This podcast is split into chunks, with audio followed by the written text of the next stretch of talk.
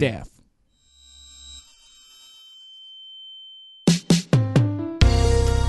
Ah, minha misteriosa.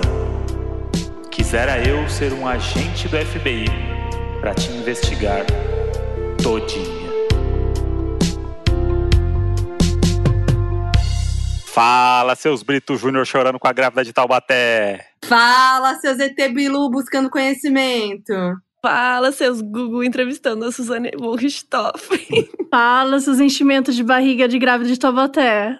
Aê! Olha aí. O oi nunca foi tão assim, né, é, misterioso. Não, e quem tá ouvindo agora e não sabe que suas convidadas que não sabe ler na descrição que tem o nome delas, pode parecer que é um programa especial sobre a Record. Pode é ser. verdade, poderia É, ser. basicamente. Basicamente isso. Mas estamos com elas, as donas do modus operandi, Carol Moreira e Mabê. Ai, que emoção! E minhas Ah. amigas pessoais. Sim. Amiga pessoal, que fala no zap, fala mal do namorado, né, André? Quer dizer, É. Aí não sei, né? Aí vocês estão falando entre vocês aí. Eu... Esse grupo eu não tô. Oi. E quem é fã do modus operandi, como é que é o nome dos fãs? Operanders? Operanders. É Operanders? isso. É sempre bom. A gente inventou, né? Tipo, o programa é nosso, a gente que inventa o nome dos fãs. E é muito É bom, né? isso. Que é um podcast sobre crime, sobre umas coisas pesadas, e aí tem os operanders. É o fandom, é o fandom que tá subindo a hashtag no Twitter. Isso é muito Melhor bom. fendo. Não, mas é, eu amo o podcast, gente. Não é porque são vocês, não, mas eu adoro. Eu escuto. O André sabe que eu fico andando pela casa fazendo as coisas, ouvindo, rim, e eu dou risada. É, é estranho. Mas eu dou Não. risada porque tem umas coisas muito surreais, né? E ela É, e conversa.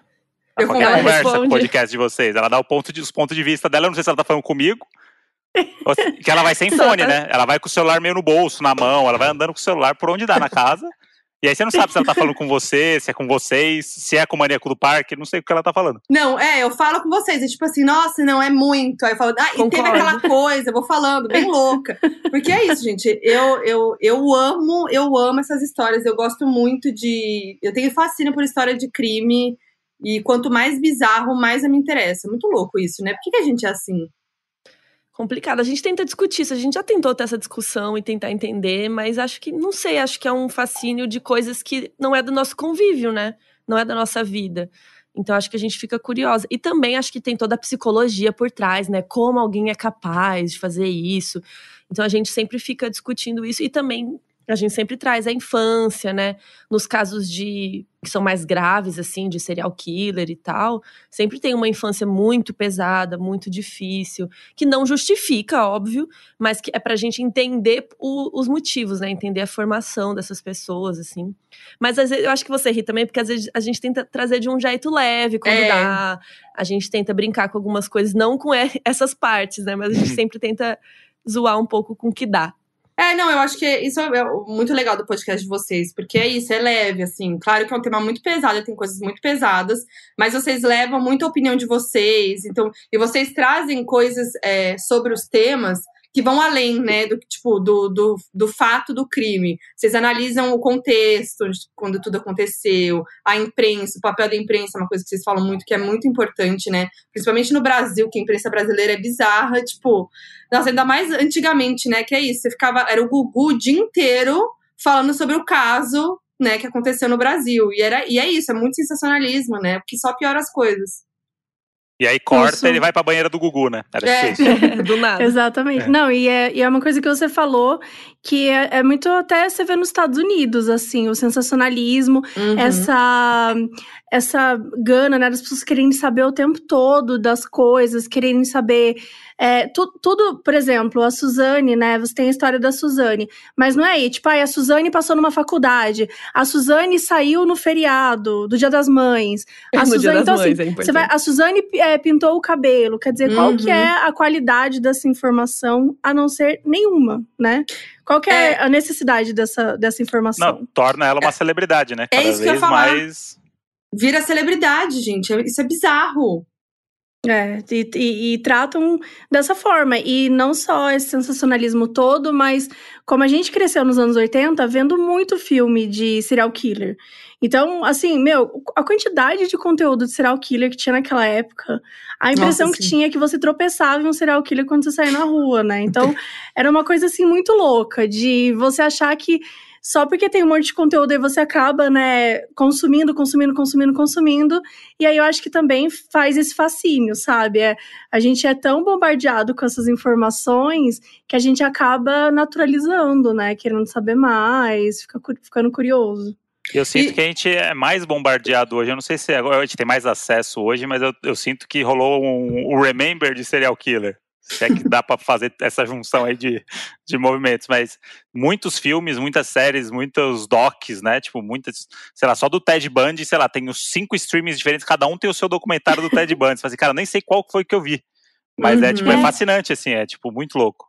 Saiu no blog do YouTube essa semana um negócio que Olha que bizarro. Em 2019, a gente teve um crescimento de interesse por true crime que, tipo, em 2015 era tipo 200. Uhum. É, 200 views por, por ano. 200 mil milhões de views por ano no YouTube em 2015. Em 2019 era 2.500. Então era tipo, antes era 500 e agora é 2.500 milhões. Uhum. Então, assim, cresceu muito rápido de 2015 para cá o interesse em true crime. E agora, Tem algum quê? motivo, sei lá? Não, né? Não tem nenhuma especulação nem nada. O modo operandi, é. né? A gente começou um podcast. Não, mentira. É. Eu acho que tem muito a ver com as produções, assim, porque a gente não tinha esse. As produções que elas são feitas de, de documentários e tal, você não tinha esse nível de produção né? Quando você tem o Make a Murder, você tem uhum. até o próprio é, do Ted Bundy da Netflix, né? Que estreou um outro, você comentou que o Ted Bundy tem vários, porque tem um outro uhum. na Amazon Prime que estreou esse ano. Mas tem a ficção o, que fizeram com o Zac Efron. Tem a ficção, Efron. exato. O filme com o Zac Efron. Ruim, bem ruim. Uhum. Mas, tem, mas tem. É, eu, eu, acredito que é muito a ver com a qualidade, porque você não via essa qualidade, eles conseguiram transformar também. Antes o documentário era basicamente contava a história, mas não era nada profundo, não era uma coisa assim de cinema, né? O que, que é o Mind Hunter? Mind uhum. Hunter é uma série que te dá prazer de assistir né? Você senta ali, tipo, é uma obra de cinema, assim. Uhum. Então, acho que, eu acho que a qualidade também desses documentários acabou alavancando. Porque interesse as pessoas sempre tiveram, né? É. A vida toda. Sempre rolou. Mas por que que isso acabou ficando tão forte? Eu acho que pode ter um dos motivos aí, assim, do fato dessas também... produções terem é, levado o nível. E também acho que com a ascendência do streaming mesmo, né? Porque antes a gente, para ter acesso a algumas coisas, a gente assistia muito pela TV. E a gente sempre fala no Modus, né? Que tem uns documentários pra TV que é assim, aquelas coisas bem TV, sabe? Que tem um narrador. Sim. E aí tem uma Mulheres coisa. Assassinas. Aí tem, tipo, puff, é. um som, assim. Aí você fala assim, meu Deus, que cafona. Antes era tudo assim e a gente assistia pela TV. E agora a gente tem cada vez mais streaming, né? Inclusive, é. Netflix começou a ter, tipo, em 2015, por aí? Que foi quando que a Netflix bombou? Alguém no sabe? Brasil foi 2015. Então, é, olha aí. Mas tem chegou ver, aqui então. em 2013. Na verdade, porque, tem a ver. Porque agora a gente tem acesso muito fácil a um conteúdo muito bom que melhorou ao longo dos anos, né? A gente começou a ter uns documentários mais com fotografia bonita, com uma narrativa foda. E agora é fácil, você abre na sua casa e tem em qualquer lugar, sabe? Você abre a HBO, você tem uma HBO Go. Abre a Netflix, já tá lá. Antes você tinha que ficar, tipo, esperando dar 10 da noite no Discovery Browse. Uhum para poder assistir um bagulho, né? E agora tá bem mais fácil. Então, Gente, eu sou tão louca, sou tão louca que eu amava aquele 911. Vocês lembram? Uhum. Que era aquela dublagem tosca. Você não lembra, Mabê? Não, não lembro. 91. Pelo amor de Deus. Mas o dublado, que era gringo. TV bem escroto. Era gringo, mas era dublado aqui no Brasil. Como que é? Deixa eu ver. É 911 mesmo o nome, né? Tem um nome maravilhoso já. Parece. Ó, será que não é nesse... Polícia 24 Horas? Não, não, não, não, não. É 911 Sabe mesmo. Um que eu amava que é também? Um de hospital que as pessoas chegavam com a faca na cabeça enfiada e falando normal, assim. E daí vinha o médico, tipo, tentar ver como que, que ele ia fazer. Aí tinha uma dublagem em cima, tipo, eu, aí ele falava, aí, aí baixava o volume dele falando em português, aí vinha, eu acho que eu vou fazer uma operação assim, é. assim, sabe? Não, 911 era tipo isso mesmo. Aí mostrava a chamada do 911 das pessoas, aquela Só que esse bem... era de polícia, né? Esse que eu tô falando é do hospital, que é tipo depois da merda. Então, mas o 911 não era de polícia, era ambulância. As pessoas ligavam, ah. né? Tipo, tinha muita ah. coisa de caso de ambulância e tal, não sei o quê. Claro, ah, tinha, não, então envolvia a polícia porque é. tinha assassinato, etc. Mas uhum. era um negócio da, das pessoas chegando no hospital e ambulâncias chegando e tinha é, várias tipo coisas meio... o Polícia 24 Horas que virou é. uma série de comédia, né? Porque eu trabalhava lá na produtora na época, né? E vários amigos meus trabalhavam no Polícia ah, 24 não. Horas. E o Polícia 24 Horas era um programa que o que dava audiência era o que eles chamavam de desinteligência, que era a polícia chegar de viatura e tal, chegava na casa, era um casal brigando porque o cara bebeu ou porque a, a mulher jogou as coisas dele pela janela, e aí, tipo, era isso que dava audiência. Os casos de polícia mesmo, não dava audiência. Aí eles foram mudando é. o programa, aí o programa inteiro era comédia, tipo, era, as legendas viralizavam, as chamadas do, dos casos era sempre um trocadilho, e, tipo, começaram. O redator do programa virou um redator de comédia, botaram. E, Nossa. tipo, virou um programa. A comédia. Por que, que as pessoas chamam a polícia, sabe? Tipo, porque tem um jeito brasileiro de fazer as coisas, né? Que isso é, tipo, também. E foi daí que saiu. Do, é, eu ia falar isso, o, famoso... do. Eu nunca fui otário, agora eu fui otário. Exato. Achei que queria ser otário, fui otário. Não, tem uns memes do, do Polícia 24 Horas que realmente você percebe essa mudança na legenda, porque era isso, era, eu assistia antes de ser é, mais piada e tal. Sei lá por quais motivos eu assistia, não sei nem explicar. E eu assisti, eu continuei assistindo depois. E, eu, gente, eu lembro, assim, de coisas que eram absurdas, assim. Tipo, tinha, sei lá, uma entrevista com um cara que falava que o cara pegava, tava na, na, dentro do carro, ele tava, tipo, muito drogado, muito drogado. E o cara perguntava, tipo, é, e aí, não sei o que, né? Tentava tirar alguma coisa dele, ele conhece o Mar Morto? Fui eu que matei. E aí, tipo, cortava a cena assim na hora, sabe? Tipo, era assim, realmente virou um, um, uma coisa um completamente meme. diferente, assim. Ele virou um programa que ele começou a criar ceninhas, momentos para ficar, virar grande piada. E foi aí que viralizou, né? Ele vira, tinha um Tumblr só do. Nossa, Sim. Tumblr, né? Nem lembrava mais é, essa nossa, palavra. Mas tinha um só da, da, da Polícia 24 Horas, com esses casos, era muito doido. O Morre lembram? Diabo não foi? Não foi por isso 24 horas ou foi só um não. jornal qualquer? Eu não foi, lembro do Morre Diabo. Vocês não lembram do Morre Diabo? Não, eu lembro do nome, mas não lembro, tipo, que sabe, é o, que é um cara muito louco, e aí ele tá muito louco, falando, hum. ele, sei lá, né, que não lembro o que ele fez, mas aí ele fala Morre Diabo, que é a frase que viralizou, mas ele fala, eu não falo com bandeirantes. muito doido, gente. Perfeito. Viralizou muito. Vocês lembram qual foi o, o, primeiro caso, assim, que, tipo, deixou vocês assustada na vida, brasileiro Só, Desculpa, amor, de te interromper. Ah, era é. importante a gente dar um aviso, né? De sensível por causa dos casos que a gente vai falar. É. É bom, né? O programa a seguir pode conter descrições de extrema violência. E não é recomendado para pessoas sensíveis. Ai, adorei. é o modo, é o donos, é, não, modos da razão. Modos da razão. Modos da razão é um bom nome de filme para sessão da tarde. É. A, a Mabê criou um grupo, Modos da Razão. E eu falei, gente, o que, que a Mabê tá fazendo? O que, que é isso? A Mabê pirou, ficou louca já. É porque a gente tem o um grupo Modos Edição. Aí o uhum. Modos nosso de conversar. Aí tem um outro que é Modos Artes.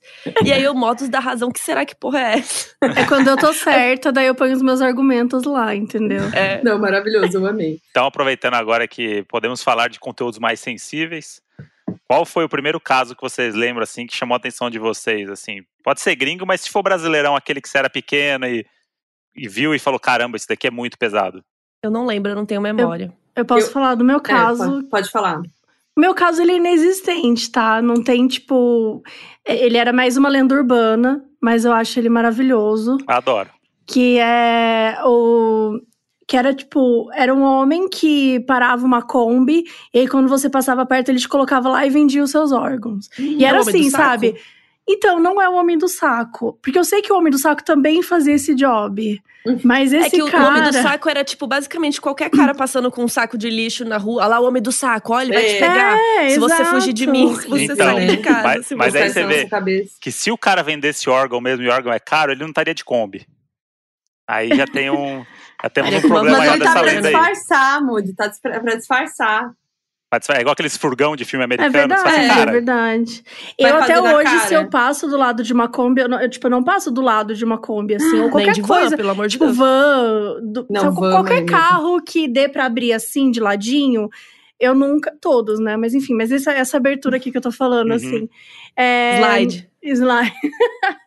todo, todo carro que tem esse tipo de abertura, eu prefiro já atravessar a rua, assim, por via das dúvidas, entendeu? Não acredito, mas vai que. Mas Se você é nos Estados Unidos, então, eu atravesso não. a rua, real. Eu não passo do lado de van. Que medo, mas, gente. mas você, essa história, alguém te contou? Alguém próximo te contou? Você ouviu? Era uma lenda, né? Era uma lenda. Era uma lenda. Tipo, assim como o Homem do Saco, tinha essa lenda que eu nem lembro o nome que eles usavam, mas que era, sei lá, o Homem da Kombi. sabe? Alguma coisa assim. Mas e, e depois eu percebi que isso foi falado em muitos outros lugares. Inclusive, tem um caso aqui que é muito conhecido em Carapicuíba, que é os palhaços é, assassinos. Uhum. Nossa! E essa história é dos anos 80, se não me engano, tenho vontade Sim. de escrever um, um negócio sobre isso, de tão E incrível que é essa história. depois, né? E essa história é dos palhaços. mentira, é uma lenda. Só que o negócio viralizou tão, Hum. assim, surreal na época que foi parar em Minas Gerais. E, gente, nem tinha WhatsApp na época. Então, assim, o negócio realmente viralizou muito. Foi a fake news antes do Foi WhatsApp. uma fake Olha, news antes do WhatsApp. louco. E foi essa fake news, do tipo, tem uns palhaços é, sequestrando umas crianças e roubando órgãos e tal. E na real não existia nada. Só que assim, palhaços foram agredidos, Uhum. sabe? Tipo assim, a- óbvio, né? Nessas horas as pessoas fazem o quê? Elas fazem Ficam loucos. qualquer coisa, ficam doidas. Então, muita coisa ruim aconteceu, assim, mas os palhaços, infelizmente, sofreram é, um pouco de preconceito nessa época por conta disso. E no fim, não existia. Não tinha uma gangue de palhaços. mas se Então, vocês mas- procurarem, tem essa história. Mas depois, anos mais tarde, quando a gente era mais velho, voltou esse lance dos palhaços, lembra? Que rolou um negócio de um Então, grupo mas- vestido de palhaço Era e aí viralizou né? de novo. Mas, É, mas isso que você tá falando, não era aquele palha aqueles palhaços nos Estados Unidos que estavam surgindo? Isso, aí, aí no Brasil Cara, começaram eu a fazer uns toscos. Amo essa história. Essa história é. muito louca. Eu não consigo lembrar agora, mas eu fui a fundo, eu estudei. E, tipo, ela é muito. Ela é muito doida. Também não tem absolutamente nada a ver com assassinato. É realmente lenda. Mas eu, é, é, que eu realmente não vou lembrar agora, mas essa história é muito legal. Assim, entre aspas, né, mas ela é muito interessante. Como que um, um simples palhaço, uma simples foto, acabou viralizando e viralizou numa forma que outros estados começaram a fazer a mesma Sim. coisa. Então começou a surgir várias pessoas se vestindo de palhaço, tirando essas fotos creeps pela, pelos Estados Unidos, as pessoas ficaram desesperadas. Isso, e aí veio pro Brasil também. E aí eu lembro, eu nunca vou me esquecer que o Pânico, sempre muito bem-humorado, só que não, é, começaram a fazer é, pegadinha com, esses- com palhaços, que tava todo mundo meio tipo, nossa, os palhaços e tal. E aí começaram a fazer pegadinhas na rua, vestidos de Ui. palhaço, assustando as pessoas em lugares escuros e tal, tipo, sem noção total. E eu lembro muito, me marcou. Mas Aí o Silvio, Santos, o Silvio Santos faz isso ainda. Ah, dos palhaços aí. Bota não Vivi palhaços, né? Ele Vivi faz um Fernandes. esqueleto, né? É Vivi Fernandes de biquíni e palhaço assustando as pessoas. Esse aí é o Silvio. Santos. Mas eu- o meu crime que me chocou é um que é um, é, é um que a gente vai falar, porque a gente aqui, né, já contextualizando pra galera, a gente separou alguns casos que chocaram aqui o Brasil, né, podemos falar assim, pra gente relembrar, né. E o meu primeiro caso que me chocou é um caso que a gente vai falar. Eu não sei se. se Moody, você tem algum outro que você quer falar antes? Talvez Não, não. melhor, né? é, a Mabê tava falando essa coisa das lendas urbanas e tal. Eu era muito viciado no programa do Ratinho. Não sei se vocês tinham acesso a esse entretenimento, mas tinha Meu o é viciado histórias, até hoje. tinha histórias que o povo conta, que era uma dramatização. Que aí, mas eles faziam meio uma dramatização assim, meio pra ser terror mesmo. Só que, sei lá, eu tinha 11 anos, 12 anos. Morava em Budas Artes, no meio do mato, que, aqueles ventos que uiva, sabe? E aí eu adorava, porque eu gosto de sentir medo. Eu tenho essa coisa de. Quanto mais medo, tipo, o gosto. ambiente me trouxer pra eu ver um negócio de terror, eu vou querer ver, entendeu? Então, por isso que a gente gosta de- dessas É, coisas, então. eu acho. É. E, aí, e aí eu botava sempre no ratinho que tinha esse quadro, que era tipo essas lendas tipo, do interior, da mulher que morreu no dia do casamento, e um dia tava a gente passando no cemitério, ela apareceu na frente do Tinha uma carro. noiva. É, e aí a, a dramatização é, tipo, é sempre horrorosa, vendo hoje, né? E aí na época eu morria de medo, tipo, eu ficava assustadíssimo. Ficava com medo de dormir e tal. Nossa. Isso que E- você falou da pegadinha, eu lembrei de uma que era um. Alguma pegadinha do Silvio Santos também, que você passava, na- a pessoa passava na frente do cemitério e de Nossa. repente saía do cemitério alguém Isso, e nossa. uma carona. E aí ele pedia, ah, você pode me levar na casa, tal, tal, tal. Aí chegava na casa, a pessoa entrava e sumia. Aí, de repente, vinha, tipo, uma, uma pessoa que tava trabalhando na casa, tipo, uma empregada, assim. E aí a pessoa falava assim, o fulano que entrou aqui, ele sumiu, ele ia me pagar, ou ele, né, o táxi, sei lá. Aí ele falou assim, nossa, o fulano morreu faz 20 anos. O Ai, cara, eu lembro disso. lembra dessa pegadinha? aí a pessoa, o taxista, né? Acho que era tipo o taxista, falava assim: Meu Deus, como assim? Ele acabou de entrar aqui, eu trouxe carona, ele de carona. Aí a pessoa ficava surtada, assim. Era muito triste essas pegadinhas, muito sacanagem, né? Isso é muito bom.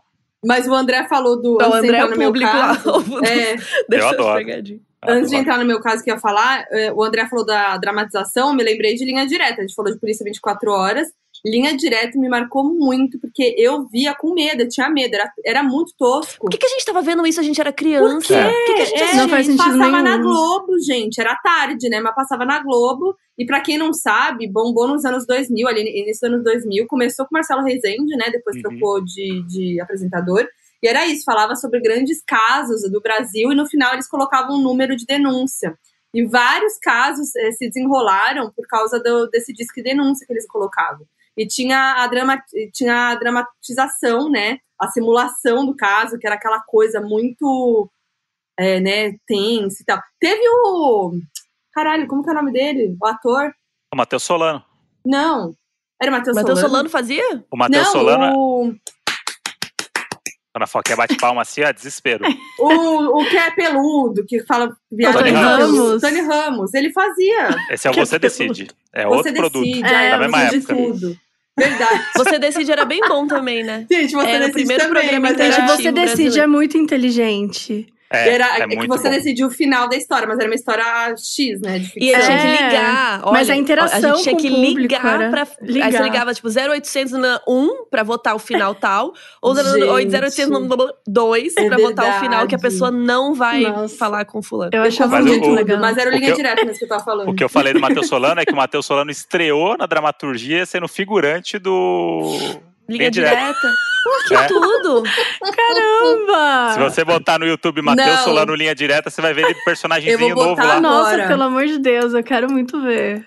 Foi a estreia Menina, dele É tão na, bom, né? na TV. Pois é. É. Que bom. Gente, que mas gente tem que começar de algum maravilhoso. lugar. Todo mundo tem que começar de algum lugar. É Mas eu verdade. acho que as É. dramatizações do Linha Direta eram muito boas. Era Uhum. muito mesmo, Era- gente. Dava era medo um real, era negócio- muito real. Eu não sei, eu nunca mais vi. Na época eu achava bom, mas se É, eu olhar agora, talvez não sei. É, com certeza. Mas tiveram vários meio- casos muito famosos que, tipo, linha direta que trouxe à tona, tipo, o bandido da luz vermelha. Uhum. É, o caso do. o- ele- eu lembro que eles falaram muito do, do edifício Joelma, aquele edifício que pegou Nossa. fogo. Nossa, gente, bafo. Mas eu vou, vou falar do meu primeiro caso que me apavorou, que foi aquele que eu lembro que eu era pequena e fiquei muito, muito traumatizada, que foi o do Maníaco do Parque, em 98. Eu tinha 11 anos de idade. E foi muito tenso, porque é, simplesmente, para quem não sabe dessa história, era um, um homem que estuprou e matou pelo menos sete mulheres e tentou assassinar várias outras. E a- os crimes aconteciam no Parque do Estado, na Zona Sul de São Paulo, onde lá encontraram os corpos das vítimas e tal. E era um negócio muito pânico, assim, do tipo assim, meu, tá? E ele ficou solto por um tempo, foragido, né? Estavam à procura. E era aquela coisa, gente, o maníaco do parque está solta. E eu, isso, gente, me botou um medo, a gente menina, né? Era aqui em São óbvio. Paulo e você morava Era em São aqui, né? Paulo, é, e eu morava na Uhum. Zona Sul. Então, tipo, era assim, eu fiquei, eu acho que assim, um- a gente cresce com medo disso, né? Nós mulheres, já desde cedo, porque toda a nossa sociedade. Mas isso eu lembro que me apavorou muito, e eu, e, eu acho que um grande medo que eu tinha disso acontecer comigo foi por causa do, do maníaco do parque. Até porque, assim, apelidaram o cara de maníaco do parque, né? Vamos começar por esse apelido infeliz, né? Mas todos E- os apelidos são muito horríveis. São É. muito toscos, gente. Mas vem E de aí- manchete, né? É o que vem de manchete, É, é, o é Parque, isso. né? Vender, vender. E, e ficou muito famosa essa história. Enfim, aí encontraram ele, ele, ele confessou os crimes, deu detalhes de como ele fazia e tal. Ele tá preso até hoje, inclusive. Eu lembro que teve um, uma época Ele vai que. sair, viu? Ele- É. é Daqui a oito 2028, é. 2028. Mas aí eu lembro que Assim, teve uma ele tem época. possibilidade de sair, né? Não necessariamente que ele vai, porque aí eles vão provavelmente fazer exames, ver se ele tá Aqueles apto. testes, né? Porque ele É. tem problemas mentais, obviamente, né? Então também provavelmente ele não fique solto normal, né? Tipo, se ele for solto. É, eu acho que talvez, no caso dele, eu acho que não vão liberar ele, na verdade. Mas em É. 2028 ele pode pedir já condicional e ele pode sair e tal. Aí lembro que teve uma época que saiu um boato de que mataram ele na prisão, não sei o quê. E aí eu li uma matéria que ele recebia cartinhas de admiradoras. De Ele recebe admiradoras. muito. É, É, ele- isso. Ele é um dos É que tipo- mais recebe no Brasil. É tipo Ted Bundy. Tipo, como assim, gente? Tem admiradoras, é um negócio muito surreal. Eu não entendo isso de verdade. É, tem, tem vários estudos, na verdade, é, em relação a isso, que estudam mesmo a psicologia de porque essas mulheres escrevem essas cartinhas, por que, que elas entram em contato. E tem esse estudo, esse aprofundamento é até muito triste, assim, porque Uhum. são muitas mulheres que, quando olham para o Solitárias, né? passado dela, não, elas são também vítimas, muitas vezes, de é, violências que Uhum. esse- essa pessoa que eles estão entrando em contato é, faz também, mas. Enfim, né? Nem consigo explicar aqui, hum, porque teria que me aprofundar melhor. Mas eu vi, eu lembro que eu olhei um pouco dessas pesquisas e tal, eu vi uma moça falando, né, uma psicóloga comentando sobre essa pesquisa, ela falando que muitas dessas é, mulheres ou reproduzem essas violências ou elas é, se sentem seguras porque são pessoas que estão presas. Olha que loucura. Tipo, são Hum. pessoas que nunca mais vão poder sair. Então, elas conseguem, de certa forma, ter uma relação, entre aspas, estável, mas ainda segura fisicamente para elas, né? Então, assim, acho que quando a gente olha mesmo para essas, pra essas questões, é muito além, assim, mas é, é assustador, parece, É. né? Na hora que você olha, assim, parece muito assustador mesmo pensar, mas e- e sempre foi assim né? É o Manico do comum. Parque, eu não lembro agora, mas eu acho que ele era um cara que ele era atraente, assim. Eu realmente não me lembro, mas eu lembro É. que ele tinha alguma aparência que, assim, as pessoas falaram muito na época. É, o Ted Bundy eu- era, né? É, o, Eu acho que o, tinha o Maníaco do Parque, ele tinha, ele, ele tinha a lábia dele, né? Ele, ele, não é que ele atacava a mulher e levava ela pro parque. Ele chamava ela, falava que era de uma agência de modelos, falava Isso. super bem dela, né? Tipo, Quer tirar umas dava fotos que aquela ela era encantada, é, que ela era É. linda, não sei o quê, enchia de alergias, né? Dava aquela encantada, e aí ele levava, né? Combinava tudo com ela, levava ela, e aí lá fazia o que ele fazia. Exato. Ele levava numa moto, então, tipo assim, ele nem atacava ele era dentro dos motoboy, parques. inclusive. Ele ia lá fora, tipo, longe até, e É, abordava no ponto de ônibus, né? Como se ele fosse um olheiro mesmo. Mas é sim. isso, ele realmente. E muitos deles têm essa lábia. Então, às vezes, quando você olha também, vê uma pessoa que é atraente, tem uma lábia, muitas mulheres acabaram, né, enfim. Tipo. Meu, a quantidade de, de, de pessoas, de mulheres que estão naqueles documentários do Ted Bundy. Ah, ele é lindo, eu não acho que ele fez isso. Gente, isso não é um argumento. Nas entrevistas. É Isso impressionante. não é um argumento. Não. Sabe? É muito, é muito assustador. É, eu tenho um, um lado nessa história que meu pai era cine- era cinegrafista de TV, né? E ele trabalhou durante 30 anos no Hard News e ele acabou indo muito pro jornalismo policial. E ele foi, ele é da- foi da equipe que começou Aqui Agora. Eu já falei várias vezes disso aqui e tal. Nossa. Tipo, ele era da primeira equipe do Aqui Agora, aquela que tinha César Tralli, que ninguém lembra, Gil Gomes, Homem do Sapato Branco, é, a, a do Caso de Família, que eu esqueci o nome agora, Cristiana. Enfim, É. essa, essa daí também. que era Rocha, presen- né? É, que era. É. Isso, Cristina Rocha. Cristina Rocha. E, e aí tinha uma glamorização ali, uma banalização dessa, dessa violência na época, que era tipo, era isso, era o Polícia 24 Horas, que é aquela piada, aquela brincadeira, só que num nível que, tipo, mostrava sangue. E meu pai era muito. virou meio muito natural pra ele isso. E eu, sei lá, eu tinha 5, 6 anos de idade, sabe? Tipo, e eu cresci, meu pai, sei lá, até os 10, 11, acho que meu pai trabalhava no, no Aqui Agora. E ele começava a falar tão naturalmente sobre as coisas e tal. E o Maníaco do Parque foi uns casos, um dos casos que meu pai tava na cobertura. E ele tem, ele mandou até um áudio, eu pedi pra ele mandar um áudio, porque ele tava Ai, de vou dentro, ele tava de dentro da parada, né, da mídia, né, que é do tipo, Hum. precisamos contar essa história, essa história tem que ter Aquela coisa capítulos. sensacionalista, né? Não, dá- não podemos falar que não tá acontecendo nada. Todo, todo dia a gente tem que vender uma nova história e tal. E Você ele era viu assim, Bandidos na TV? vi, Uhum. maravilhoso. Seu pai viu? Viu? O pai, O que seu ele pai achou? viu? Queria muito perguntar pra ele. Viu? Quero entrevistar seu pai. Nossa, Eu- sim, ele é um bom Eu quero, fazer, eu quero fazer um livro com meu pai. Porque o meu avô foi o- um dos primeiros cinegrafistas do Brasil. Aí teve meu pai. E aí eu queria Caramba! fazer um negócio de memórias de histórias do Brasil do ponto de vista deles. Porque, tipo, eles fizeram Que muita, legal. muitas dessas coisas. E aí o. Aí você nem pra ser cinegrafista, hein? Quebrou É. tudo. Pois é.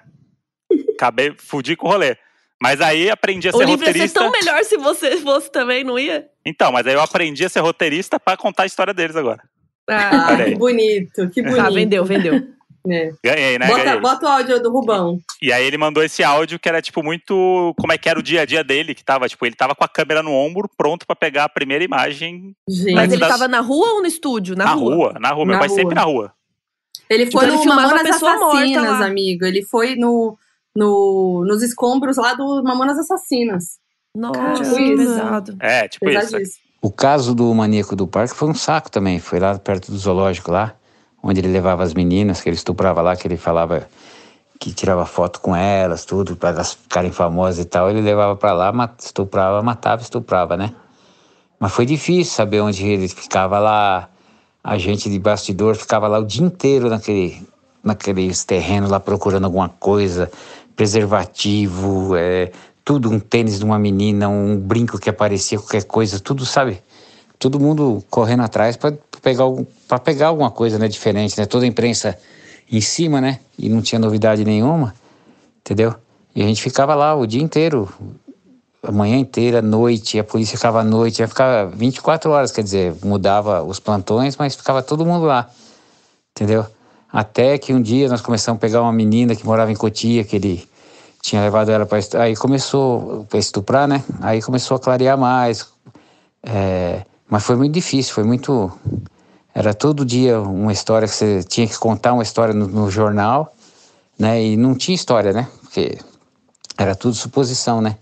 E a gente ficou, puta, acho que uns seis meses lá, meu, naquele terreno lá que ficava procurando até o que não tinha para fazer matéria, sabe? Tinha que pôr matéria no ar todo dia, tinha que alimentar o telejornal com alguma coisa. E, e, e é assim, vai indo, investigação, ia produtor, atrás de vizinho, ver se tinha ouvido alguma coisa, se não tinha, entendeu? É fogo. E era isso, eu lembro que aos poucos eles achavam coisas das, das meninas, tanto que eles acharam os corpos depois, né, a polícia, mas é, é isso, tinha, tipo, começou a, eles começaram a achar objetos, então cada coisa que aparecia, a mídia já, né, fazia todo um... E é isso, a mídia às vezes chegava antes da polícia mesmo, né, trazia as informações antes da polícia mesmo. Sim, porque tem os informantes, né, tem várias coisas aí que a mídia tá, às vezes, na frente. Tem até o Notícias Populares, né, que é aquele clássico jornal do sanguinário uhum. do, dos anos 80 ali, que era meio que isso, né, a mídia inventava histórias Tipo, da mídia mesmo, não tinha nem polícia envolvida. Eles iam lá, que nem o Bandidos da TV tem um pouco isso, de plantar é. coisas para uhum. depois todo mundo dar, mas você cria histórias e tal, né? Então, tem um Nossa, perigo isso, aí. Isso é muito louco. Eu lembrei de, um, de uma série da Netflix que eu não vou lembrar agora o nome, mas eu acho que não, não importa o nome, mas só a ideia mesmo. Que, que ele acompanha também essas, essas corridas tal, mas ao invés de acompanhar pela polícia, pelo investigador, ela acompanha pelos jornalistas. E, e, os jornalistas, então, eles têm acesso é, ilegal, assim, ao rádio da polícia. Então, é, isso até quando a gente estava contando a história da Lorena no nosso podcast, né, da Lorena, que ela é, cortou o pênis do marido dela na época. A Carol já falou, anos... inclusive, dessa, dessa história aqui no Donos, antes ah, do modus é? operandi existir. Nem lembro. a Carol é, é a maior divulgadora desse caso. É, eu. Eu amo. É muito bom esse documentário. E no próprio documentário eles falam que, por exemplo, ao invés deles. que eles estavam procurando o pênis, né? Que ela jogou o pênis longe e tal, eles precisavam procurar o pênis. Mas não podia falar pênis no rádio, senão, a, é, tipo, os jornalistas iam ouvir e iam saber que tinha um pênis perdido. Então, assim, gente. já existia. Isso a gente tá falando de, sei lá, 20 anos atrás, né, amiga? Esqueci agora exatamente a década, mas assim. É, anos e 90, aí tem essa anos 90. E aí tem essa série que, que mostra isso e como que eles têm acesso ao rádio da polícia. E aí, quando a polícia recebe uma ligação, eles saem correndo. Porque quando a polícia recebe uma ligação, por mais que ela tenha que ir lá, ela tem que responder um protocolo. Às vezes, por exemplo, sei lá, tá com um parceiro, o parceiro tá fazendo xixi. Ela não pode sair tá, correndo com o carro, entendeu? Tem uma série de coisas que a polícia precisa cumprir para chegar até o local. O jornalista não, o jornalista não tem nada, o jornalista está vivendo para isso. Tipo, o jornalista que é só para é, crimes reais. Então, esses jornalistas que cobrem essas investigações, eles ficam o tempo inteiro urubuzando, sabe? A, a polícia, as investigações, fica, um fica em cima. Disso o Abutre. O Abutre. É. Nossa, o Abutre é Gyllenhaal. Perfeito. Que filme foda. E ele é um jornalista que acho que ele começa como câmera, né? Se é. não me engano. Uhum. E aí ele fica tentando achar os casos mais escrotos para ele filmar, para ele poder vender a matéria, né? Ele filma as imagens e vai no jornal e fala assim: ó, eu te vendo. E quanto mais escroto e mais rápido uhum. ele chegar, mais dinheiro ele ganha. e aí o... chega o ponto dele começar a pensar em produzir isso, né? Sim, o, o, meu, o meu pai fala que o point na época, pelo menos nos anos 90, era o bar do Estadão. Porque era um bar onde toda a imprensa ficava de plantão, quem que era da rua ficava esperando acontecer uma merda. e a polícia também ficava lá.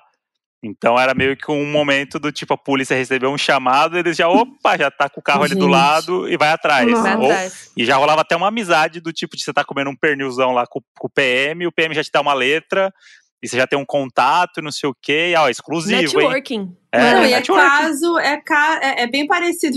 Agora, relacionando com o meu trabalho, com o trabalho de jornalismo de entretenimento e celebridades, para ver como as coisas são, né, loucas, que é. É isso, são personagens que são praticamente celebridades, que é o mesma, mesmo raciocínio, é o plantão, é ficar de olho, ficar na porta da casa da celebridade.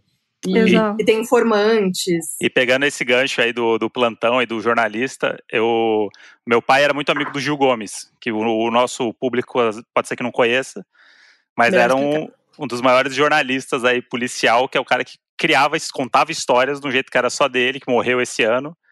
E era um cara que tipo, ficou milionário numa época e perdeu tudo, morreu tipo pobre pra caramba, não deixou nada pra Nossa, família e tal. Uma história bizarra dele. E ele foi um cara folclórico, né? Ele é um cara que é imitado até hoje, tal o jeito Sabe dele. imitar, Mod? Vai, Hã? imita aí. Aqui, agora. Gostou? É isso. Nossa, sei. muito bom. Ele fazia um movimento Com com, a a mãozinha mão, aqui. né? É, com a mãozinha. Aqui, em Piracicaba, Era uma mulher. E ele era muito dramático, cara. É. Ele era muito dramático. E Ele inventou o podcast de True Crime sem querer. Exato. Total, ele tinha um jeito de contar e tal, que era isso. E aí meu pai trabalhou muito tempo com ele, meu pai era cinegrafista do Aqui Agora, e eles faziam muitas matérias juntas. E meu pai aprendeu essa coisa de contar história, que a matéria é uma história, que a gente tem que contar. Foi com o Gil Gomes, um dos caras que ele aprendeu isso. E o Gil Gomes frequentava a minha casa e tal, só que eu não sabia o que significava isso, porque eu era muito pequeno. E aí, tanto que minha mãe fez um quadro pro Gil Gomes de presente uma vez, e aí diz meu pai que esse quadro tá na casa da ex-mulher do Gil Gomes até hoje. Gente, Na que ex. loucura. E- Ela herdou.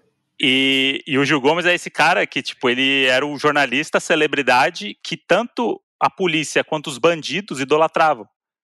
Eu lembro de histórias, tipo, do meu, o meu pai, ele é muito rebelião. O Aqui Agora é muito em rebelião. É. E teve uma época nos presídio. anos 90 que era muita rebelião, muita rebelião sempre. E eu não sabia o que significava uma rebelião direito e tal. Só que eu, eu percebia pela minha mãe, quando ela via que tinha rebelião, ela falava, puta, o. Rubens vai pra lá, tenho certeza.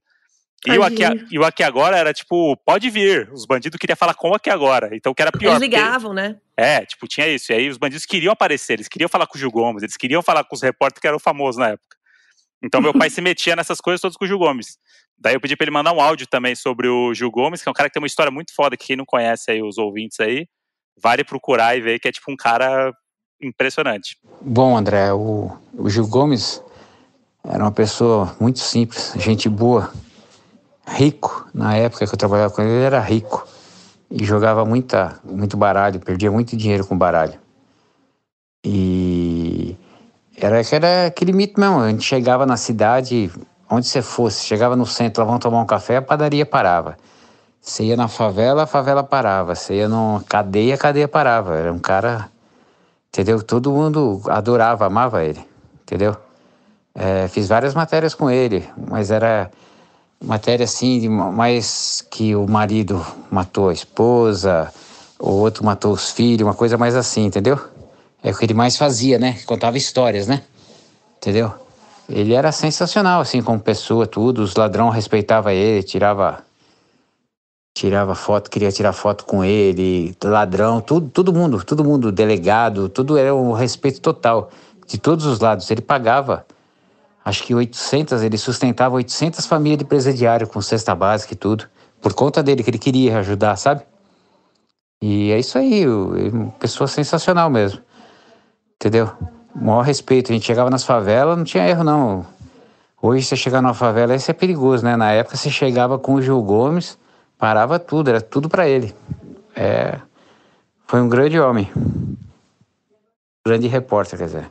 Nossa, mas é, é- aí isso faz muito sentido, né? Assim, como ele, ele era, por isso que também ele conseguia tanta coisa, tanta entrevista, né? E tanta informação.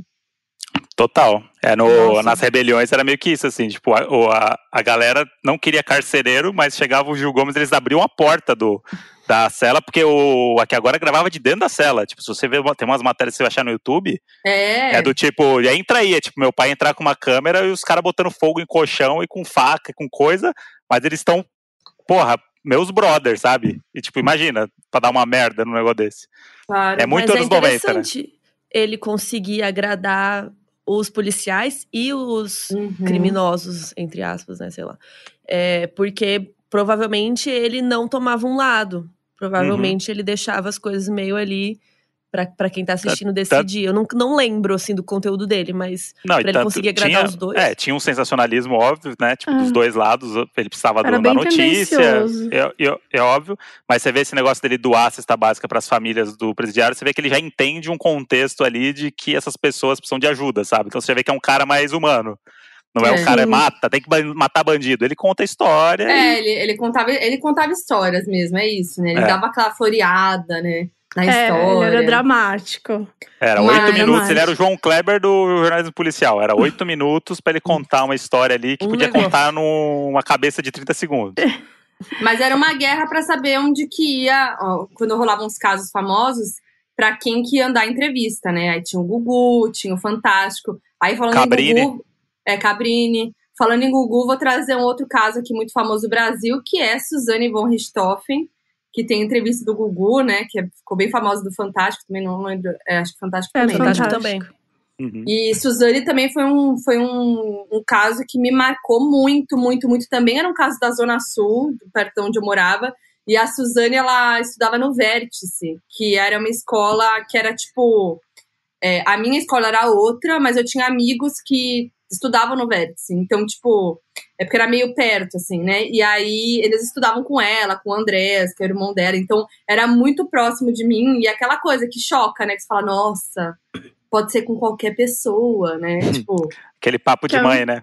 é muito, nossa. É, porque ela era da bonitinha, cidade, né? rica. E É, isso vocês é têm um chocante. episódio muito bom sobre a Suzane, que vocês realmente falam sobre tudo, assim, né?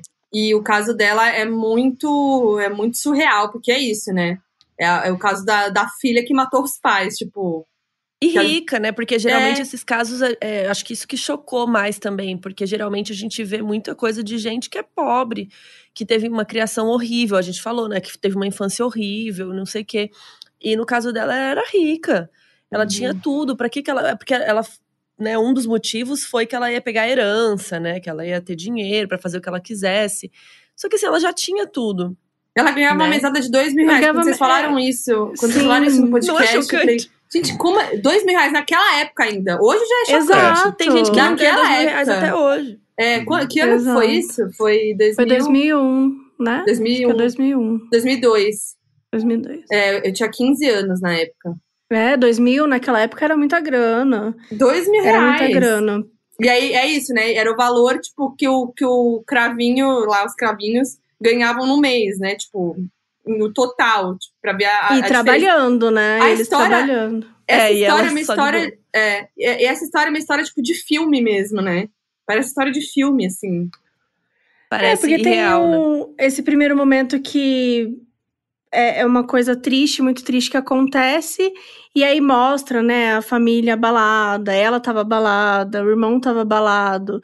E aí passam uns dias, né, passa um tempinho, tá, mas aquela menina que tava chorando, na verdade, ela é culpada, né? E aí começa a se desenrolar a história. Então, era muito, né, você comentou do do Fantástico, e foi até o Fantástico que ajudou um pouco a mostrar, né, deixar claro um pouco sobre essa história, porque tinha, tem lá no Fantástico, nessa entrevista, que ela, que, meu, passou meses, o advogado meses, organizando essa entrevista no Fantástico. Cara, é, é, é o melhor lugar que você pode estar para você conseguir dar um ponto de vista no Brasil, né? Hoje foi talvez antes do não, julgamento. mas e foi antes do julgamento. Então, Então, assim, era ele importante. era importante, ficou desenrolando, desenrolando, desenrolando. Chegou lá naquele dia, conseguiu, um pouquinho antes da entrevista, ficar falando pra ela: chora, hein? Chora, hein? É. Suzane, é pra chorar. Então, assim, Ela viu o áudio, né, gente? É, É, o Ele microfone "Você tá ligado, feliz?" meu Deus. Então tá bom, você tá feliz então É, tá bom. tá feliz. Exatamente. Então, assim, de- e do nada, é óbvio que Fantástico, né, se aproveitou desse momento, se aproveitou desse áudio. Mas foi E um aí- grande furo, né? Foi um grande furo. Exatamente. Eles arrasaram. E, e é isso, Por isso Suzane, que, ó, pôs microfone, gente. Não fala mais nada. É, É a dica. Não, mas é o. o, a história da Suzane também é, um, é o exemplo clássico ali da, da celebridade mesmo, né? De, da maneira como a mídia repercute toda a história dela até hoje, né?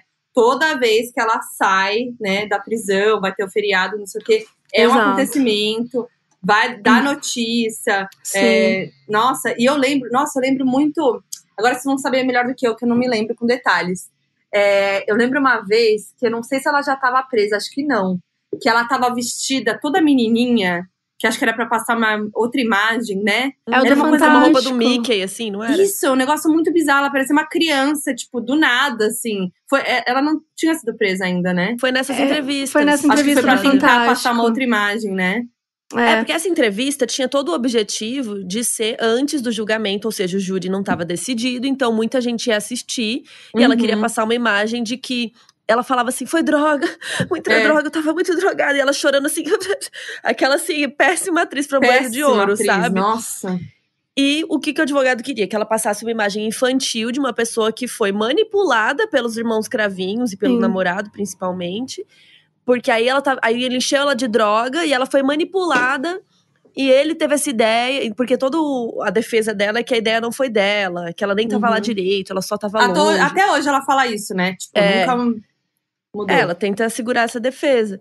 E aí eles quiseram passar essa imagem de que ela era uma menina inocente que foi drogada e manipulada, né? Só que aí o, o, grande furo do Fantástico foi que eles ligaram, o microfone já estava ligado e gravou ela falando, tipo, eu não vou conseguir chorar, não sei o quê. É. E o advogado, não, mas você tem que chorar, a gente combinou. E assim, gente, é o que a Mabi falou, vocês estavam há dois anos agendando uhum. essa entrevista e vocês tiveram que conversar isso na hora. Não conseguiram combinar antes. E aí é, o Fantástico depois foi lá de novo para falar com ela de, no dia seguinte. a gente é. pegou, quando eles perceberam, né, que tava gravando e viram os áudios e tal, eles voltaram lá para questionar. Que é o que eu faria também, Sim. falar, e esse áudio aqui, esse negócio aqui que você falou? E aí isso queimou o filme dela total, né? E aí, enfim, mas assim, a história já era muito horrível. Não sei se uma blusa do Mickey ia salvar ela. É, não, foi um, foi um, um horror atrás de horror. Assim, acho que as coisas só foram piorando, foram virando um bolo pior. E eu, eu, a entrevista do, do Gugu, que eu me lembro, que eu falei, na real foi com ela e com a mulher dela lá, a primeira mulher dela da prisão, não foi? Isso, ela já tinha ficado presa e já tinha Isso. ficado meio casada com uma outra criminosa da, da hum. que estava lá na prisão. E aí elas duas deram entrevista para falar da vida dela de casadas na prisão. Isso é muito bizarro, gente. Aí faz uma entrevista para falar da vida de casada, faz uma tag no YouTube. É, é. tipo. Não, não gente, e, é virou muito... também todo uma sensação, um sensacionalismo uhum. em cima da Sandrão, né? Que era é. a namorada dela e tal. Nossa, é, foi muito, foi muito surreal. Porque essa Sandrão, ela tinha separado da mulher de outra é, assassina, de outro crime. É, qual que era mesmo? Elisa? A do York? A do York, não é? É, Elisa, ela mesma. Dela? Eu não lembro agora se o nome dela é esse, mas ela tinha separado de, dela Elise pra poder Matsunaga. ficar com a Suzane. É isso mesmo. Elise Matsunaga que, que matou o dono da York lá, que esquartejou ele, não foi isso? Isso. Das imagens no elevadores, foi bem chocante também. É. Gente, é isso. A Sandrão era, era a mulher da Elisa e depois terminou com ela pra ficar com a Suzane, né? Isso. isso. E Gente, aí é uma virou, né, a celebridade do, dentro da prisão. E é muito doido isso também, porque as pessoas ficam falando, né, disso, de tipo, ah, mas ela saiu no feriado, por exemplo, agora, né? De tipo, ah, mas ela entrou na faculdade. Mas eu acho triste também que ela não possa voltar à vida, né? Uhum. Tipo, ela nunca mais vai poder voltar à vida. E eu acho que isso acende aquele discurso que a gente pelo menos tenta passar no podcast que a gente acredita também na ressocialização das pessoas, né? As pessoas têm que ter o direito de, uhum. ah, de conseguir voltar, porque é assim, né? Infelizmente as coisas acontecem, mas não dá pra gente punir as pessoas para sempre, né? Exatamente. A gente precisa encontrar formas também das pessoas voltarem a viver em sociedade e tal. Então, assim, é. ela e é uma que vai, nunca vai conseguir. E a pena dela libera ela para sair, né? Então, tipo, então ela tem que voltar à sociedade. É. Então, não só falando dela, né? Mas muitos casos de pessoas que depois não conseguem emprego, né? É. Não conseguem, e aí acabam no crime de novo porque não conseguiram emprego, não conseguiram é, manter uma vida. Oportunidade, né? E é um negócio que é, é um papo que vai muito além, né? Porque tem, é, vai da, da estrutura da sociedade mesmo, de como lida com isso, inclusive de como é na prisão, de como os presos são tratados, de eles eles não terem Uhum. né, muitos acessos dentro da prisão à, à educação, a outras, outras, outras coisas. Então, É, só uma reclusão, não tem ressociabilização, né? exatamente. Que era o objetivo. Não ajuda, né? Não, não dá recurso pra voltar É. à sociedade e ser hábil pra trabalhar. Né? te bota num ambiente, dignidade. é, te bota num ambiente muito mais violento do que o que tava aqui Exato. fora e você fica, volta com mais sangue nos olhos ainda. Tipo, esse aqui é Sim. o grande lance, né? Tipo, É, eu não sei se vocês eu- sabem, mas eu já fui jurada. é verdade. Ah, é, um é episódio do. Ah, pronto. Conta, amiga, conta resumido. Não, não, não ia contar isso não, mas eu lembro que no defensor público, o doutor Lúcio, na hora ele falou assim: vocês estão botando um menino num lugar pior, e lá ele vai aprender a ser bandido. Lá na Uhum. cadeia ele vai. Então ele, ele um dos argumentos dele pra não condenar o, o réu era esse: de tipo, você botando ele na cadeia, ele vai voltar pior do que ele entrou Exato. sabe? E é que depende, a gente tá falando aqui de casos assim, mas claro que tem casos, por exemplo, serial killers. Uhum. Isso não tem ressociabilização, né? Serial killers, eles têm um problema um pouco maior aí, que a gente tem que ter outros tipos. Aí eu não sei. Tem vários estudos também sobre isso e sobre cárcere e tal. Mas tem, eu acho que tem tipos de crimes que, inclusive aqui no Brasil, tem um limite pra você ser preso e depois você volta à sociedade e tal. Então, acho que é legal a gente pensar que tem tipos também de, de pessoas e crimes, enfim. É, e. e É, cada ai, caso é nossa, um caso, né? Exato. E aí, É, não é todo crimes... mundo, ai, sai aí, libera todo mundo. É, É, assim. É bem complexo e tem todo esse, assim, pelo menos deveria ter esse acompanhamento psicológico. Então, assim, é. essa pessoa ela tá preparada para viver em sociedade, né? Isso precisa existir e precisa ser de verdade, porque também a gente tem um monte de serial killer que como eles são muito manipuladores, né? Como eles têm lábia, eles Psicopata. conseguem manipular e até dar a entender de que eles podem viver a sociedade. Eles saem e tipo um tempinho depois eles cometem os mesmos crimes. Então isso é tão complexo, né? Olhar para esse esse campo que é é, realmente precisa ter um acompanhamento de verdade, assim. Sim, sim, é, envolve, envolve isso. É, problema mental, muitas vezes, envolve várias outras questões, né? É bem tenso mesmo.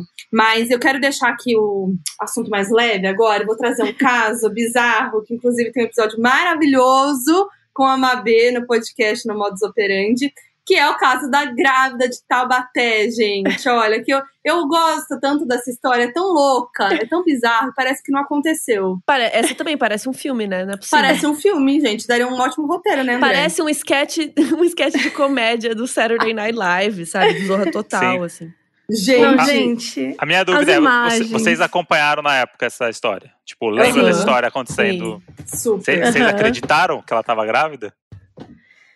Cara, Eu eu, não eu confesso que eu acreditei. Porque Eu eu, acre- sim. porque eu acreditei. Então, é só pra mostrar como foi bem feito o trabalho. Não foi, todo mundo acreditou. Gente, era uma bola de circo. Mas todo Gigante. mundo acreditou. Mas, Como Miga, você quando você achar? sabe e você olha. Quando você olha as imagens, não tem como você pensar, cara, você é burro por acreditar. Eu só penso nisso. Quando eu vejo as imagens, eu falo assim, meu Deus do céu, que burra. Porque Burro, é todos óbvio. Não, gente, não tem como. Não existe Aquela aquela mulher barriga. com, com uma barriga totalmente fake.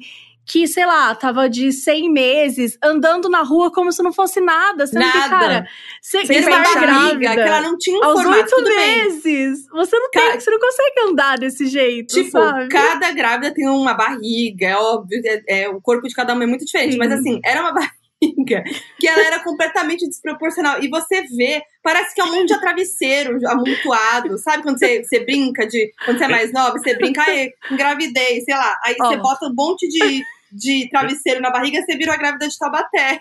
Não, Ó, eu pesquisei parece. aqui, grávida de trigêmeos no Google e mandei o link pra vocês, pra gente olhar. agora. Pra gente ver que não é daquele jeito. É, porque ela falava que ela era grávida de trigêmeos. Olha aí, gente, não é. não é assim, é grande, mas não É é, daquele jeito. É, Tem uma aqui bem. Não, eram quadrigêmeos, não é? Que ela vendeu? Era quadrigêmeos, era? quadrigêmeos. Era quatro? Putz, então Era tem que pesquisar quatro. quatro Tem que gêmeos. pensar eu mais um procuro aí, quatro. ó, nessa barriga. Não, Não, mas mas, gente, é... pra mim, o link, que mais então. me choca, na verdade, o que mais me choca é que ela conseguiu enganar o marido que vivia com ela diariamente. O cara nunca Ela fez pro- um carinho ela- na barriga dela. É. Sei lá. Faz um carinho É que ela né? proibia, né? Ela proibia ele de tocar nela. Isso Tinha é essa questão doido. que, que ele explicou. Não, é muito. Gente, é muito surreal. Mas pra mim, tem um.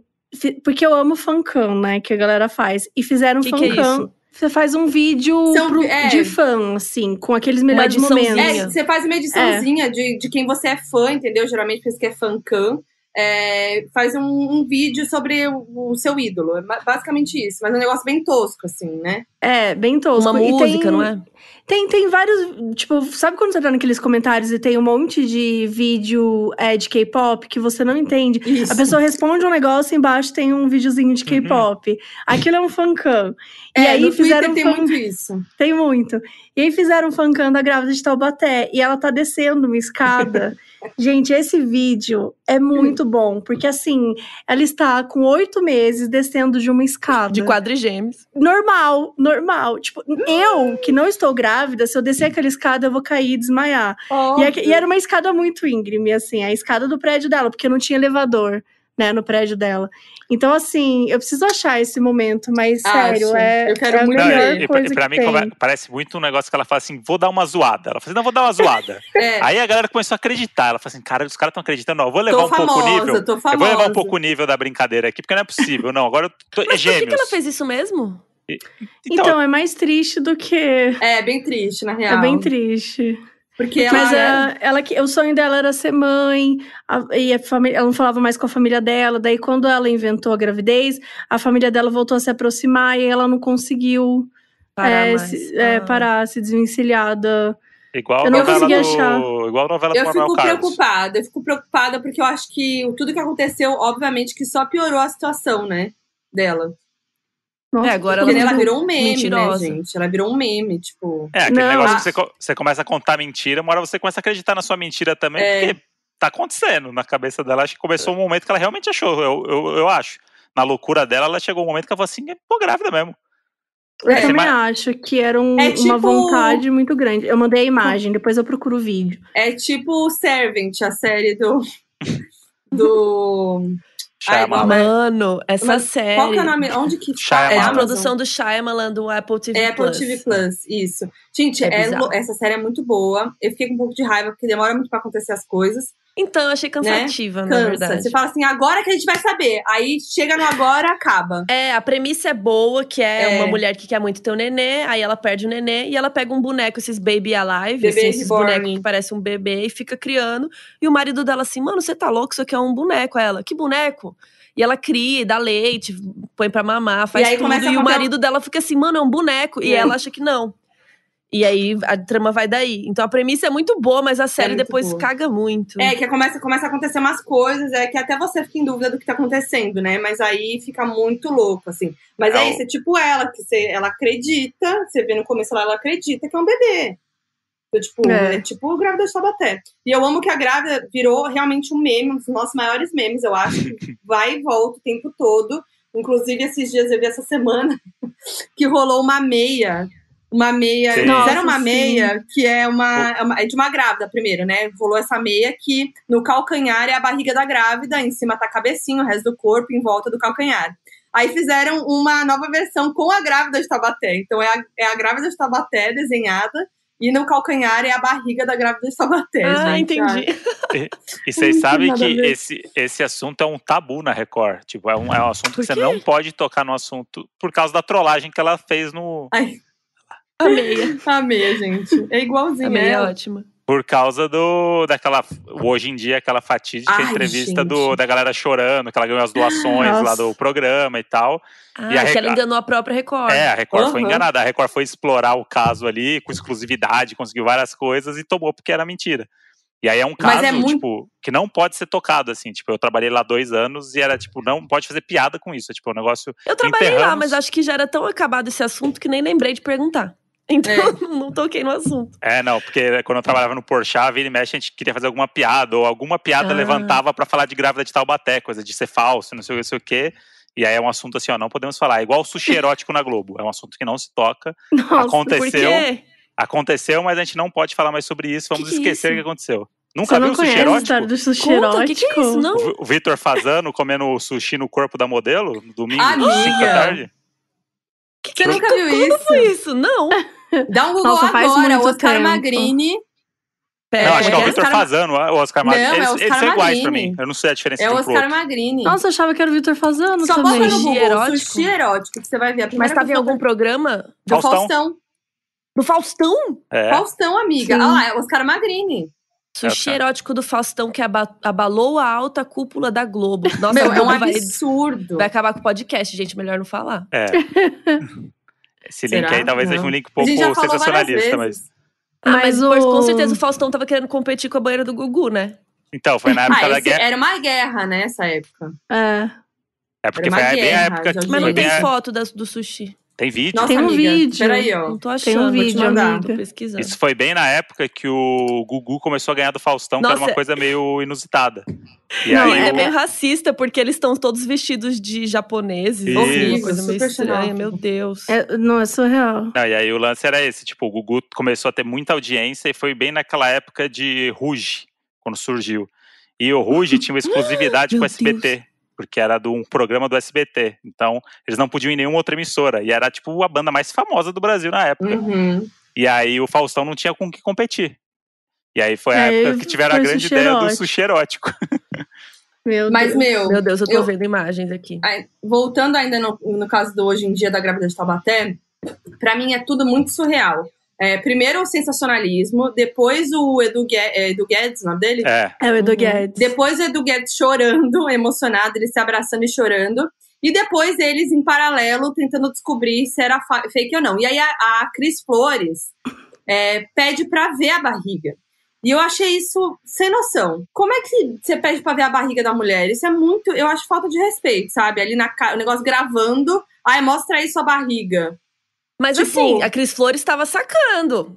É, amiga, mas você vai pedir pra mostrar a barriga. É, você não pode. Eu também Não, não, mas ia querer. É por isso que ela não apareceu no programa, a Cris Flores. Principalmente se na- sua barriga fosse feita de uma É. bola. Não, é, amiga, mas se não fosse. Tô pensando que se não fosse. Pô, como assim mostra a barriga? Não, não, é a legal hora que o Edu. Guedes Mas será que a Cris isso, Flores que ele chorou, é porque a Cris Flores ela se recusou a participar do programa, porque Ah, ela tinha acabado de pedir no camarim, que ela falou assim, não, você vai ter que mostrar a barriga agora. E daí ela chorou, fez um drama, falou que ela ia embora. E daí, do nada, foi no mesmo dia que eles deram todos os presentes. E, tipo, ela tinha acabado de chorar, ela tinha acabado de ser acusada de falsa lá dentro. Que e ano aí foi tava isso? lá, Será que eu tipo, trabalhava lá? Dá uma pesquisada, 2011, porque olha... eu 2012? trabalhava no Hoje em Dia. Eu, tipo, eu não trabalhava no Hoje em Dia, mas eu trabalhava na Record e eu trabalhava com o Hoje em Dia. Então eu ia no programa do Hoje em Dia e comido- comia os restos do Edu Guedes todo dia. e eu conversava Amiga, com eles, eu conheço eles. Se você vivesse assim, isso naquela eu época, conheço com eles, certeza eles não me lembraria. conhecem. Mas, tipo, a grávida foi lá que dia? Vamos ver, grávida. Vê, eu vê o- Com certeza dia. você saberia naquela época, porque foi a coisa mais. Foi É. 2011, 2010? Cara, esse caso Esse é eu muito realmente não engraçado, a gente foi Nossa. enganado. A gente foi enganado. Não, a gente foi muito enganado. E assim, Eu por trabalhei uma coisa 2011. estúpida, né? Uma coisa muito estúpida, assim. Não tinha. Aqui, e achei. demorou, né? Demorou semanas pra gente descobrir. Então foi semanas desvendando, semanas acompanhando o caso, essa história. Nossa, Gente, eu... eu, tô abrindo aqui, aí tem a cena do hoje em dia, são todos Ele em chorando. volta dela. Não, não é essa. Todos em volta dela, com uma grande cúpula, sabe? Parece. É maravilhoso isso, gente. É muito bom. E o que eu mais gosto dessa história é que depois virou tudo de Taubaté. Então, por exemplo, tudo que soa falso, as pessoas chamam de Taubaté, Amo. né? Tipo, então, por exemplo, você fala alguma besteira, tipo, ah, falsa de Taubaté, cantora de Taubaté. Se a pessoa canta mal, tipo, virou realmente uma expressão falar que alguém é de Sim. Taubaté quando você quer falar que a pessoa é falsa. Tem até o meu. podcast sim. da galera, o Filhos da Grávida de Taubaté. De Taubaté, Tama- é tamanha influência no mundo pop. Mas é mentira, porque eles não são quatro. Devia estar errado isso aí. É né? verdade. Verdade. Não, são mais um. quatro sim, amiga. Ah, se bem que tem o Bertô. É a Maíra, o Bertô e os dois. Ah, o Bertô, mas o Bertô era desde É. o princípio? Não. Ele É, virou ele integrante. depois. né? Ah, ele então, pronto. por causa ah, disso. então. Foi por Aquelas, Não né? vale. Mas, gente, eu tô chocada. Eu trabalhei Mas lá nesse que- mesmo ano. Eu não sei que mês que foi, mas eu trabalhei no ano. Talvez eu trabalhei antes ou depois disso. Seria Boa, Carol, eu ia lá seria no Mas Carol você dia nunca ouviu então. falar disso? Cúmplice de grávida de Taubaté, Carol Moreira? Vamos descobrir. Porque eu ia todo dia. É basicamente assim, eu trabalhava na parte de internet. Então eu ia lá fazer matéria, pegar assunto para pôr no R7, no site. Uhum. E todo e meu job era ir no hoje em dia e, e tinha muita gente da fazenda também. Então lá eu conhecia a Gretchen, a Nicole Balls, todo mundo da fazenda. Eu ia na fazenda todo domingo receber a pessoa que Ah, saía. Meu lá em Itu. Deus. Eu conheci os bastidores da fazenda. Nossa, E quando não era nada, né? E Mas- aí, todo dia de manhã eu ia no Hoje em Dia, no horário que era quase a hora do almoço, pra pegar o entrevistado que saía de lá e levar pro R7 pra fazer entrevista, pra fazer pauta. E aí, a gente sempre pegava a comidinha do Edu Guedes. Os restos, porque sempre tem as fases da os comida, né? quiche. Porque, tipo, a comida ela já tá meio pronta. Uhum. E aí, o final ele faz em cima de um outro que já tava pronto no forno. Uhum. Então, esses o- anteriores, tinha um monte de moça que trabalhava lá, terminava essa comida anterior e dava pra produção. Aí todo dia a gente Não. lá, o que que teve hoje? O que que teve hoje? Aí lá, hoje foi lasanha. Aí a gente, ah, ela manda lasanha. Isso é ficava lá muito no... E a pergunta, a gente. pergunta que não quer calar, cozinha bem o menino do Guedes? Era bom. É que não era ele que fazia, né? Desculpa, Não, nada é. contra, acho ele ótimo. Mas tá- todas as fases lá da comida não era Ah, ele que é tinha produção, feito. Né? né? Sim. Não era produção. Mas, Mas, era ó, tudo muito gostoso, vou te falar. Eu sou uma operander. É operander? É Operander. Eu sou uma operander que vou fazer aqui o meu pedido de operander, que é mais casos brasileiros no modus operandi, tá? Mas tem vários. Eu sei que tem, eu sei que tem, mas eu quero mais. Ah, quero eu, mais. Quero, eu quero Nardone, quero Nardone, Tá chegando, tá quero chegando. o sim. Maníaco do Parque, Tá chegando também. quero Flor Delis. Essa não pode ainda. Quando não julgar, a ainda, gente é, fala. É, não, não esperar pode mais um ainda. pouco. Não, mas, mas, qual mais que mas- você quer, tem que planejar. Olha, Nardone, Nardone eu quero. É, caso é, Bruno, goleiro Bruno. Caso Bruno, goleiro Caso Bruno. Bruno. Eu não. Esse aí Eu tá solto, esse- não tá? Tá solto mesmo, não Ele dá tá pra dar moral. solto. Não podemos dar moral, porque esse é, É, a gente, tem, a gente tem um pouco de medinho aí das pessoas soltas. É verdade, gente, faz sentido, melhor não. É, e não E- dá e- moral, né? Porque virou celebridade, Inclusive- tá aí famoso, fazendo publi. Inclusive, falando sobre isso, a- o American Crime Story, né? Que é o, a série do OJ, que teve também do Versace e tal. Eu, Uhum. na época, fui questionar, perguntar para pessoas produtores e tal, por que, a gente não faz um no Brasil, né? Porque a gente tem vários casos que dariam ótimas séries. Porra. E aí tem uma coisa do direito autoral, que nos Estados Unidos, os casos que entram em justiça e tal, eles viram casos públicos. E aí você pode fazer versões do que você quer. E aí eles, eles foram espertos ainda que eles fizeram baseado em livros, né? E aqui no Brasil, esbarra numa coisa meio da legislação, que se você não tiver autorização da família, você não faz nada sobre pessoas vivas. E pessoas mortas também. Tipo o caso da Abby lá, o filho dela e tal. Então, tipo, é um negócio que, tipo, é isso. Você daria uma puta série o caso Bruno, que é um caso que todo mundo conhece Uhum. mas a família ou ele teria que autorizar para você fazer uma série sobre ele. Óbvio, ele nunca vai autorizar, a não ser que seja uma versão dele. Mas será que isso ainda existe? Hã? Talvez Isso- tenha que esperar prescrever Porque eu- alguma coisa Porque assim. o caso Evandro, por exemplo, É. eu não sei se tem a família, se a família autorizou. Mas já prescreveu, né? É, eu não sei qual que é o, qual que é Tipo o assim, lance, já mas- venceu a É que ele falou que é, só se prescreveu. Porque... Bom, também não sei, às vezes pode ter, mas pelo que eu saiba, a família não se envolve há anos com essa história. Sim, ma- mas é E eu documental. acho que também o tem um é medo. docu- O caso do Evandro É é documental. É, não, o que Ah, eu digo é, de é fazer ficção, tipo ficção, tá? Isso, con- contar histórias de ficção, você não, não pode falar. Teria que ter outros personagens, outros nomes, aí descaracteriza toda a história, né? Ah, entendi, tá. E nos Estados Unidos, não. Nos Estados Unidos é isso. Te- Você faz É. baseado numa obra ou baseado em algum caso da justiça, você pode fazer. E aí, bicho, se você não É gostou, azar liberado, do seu. né? É. Que aqui no Brasil daria, daria uma ótima série sobre esses casos. Gente, eu tenho um É. outro caso que eu quero também, tá? Vou fazer mais um pedido. Liana Fedenbar e Felipe Café. Caso do que que foram uma- o casal que foi morto pelo Champinha. Ai, sim. É Que do foi em que Imbu, eles que vão, foi em Imbu, vão- inclusive. Que eles Não, mas vão é em acampar, Bugaçu, né? É em Bugaçu. É, Eles ele, é muito louco esse caso. Foi lá pelos anos, no início dos anos 2000 também.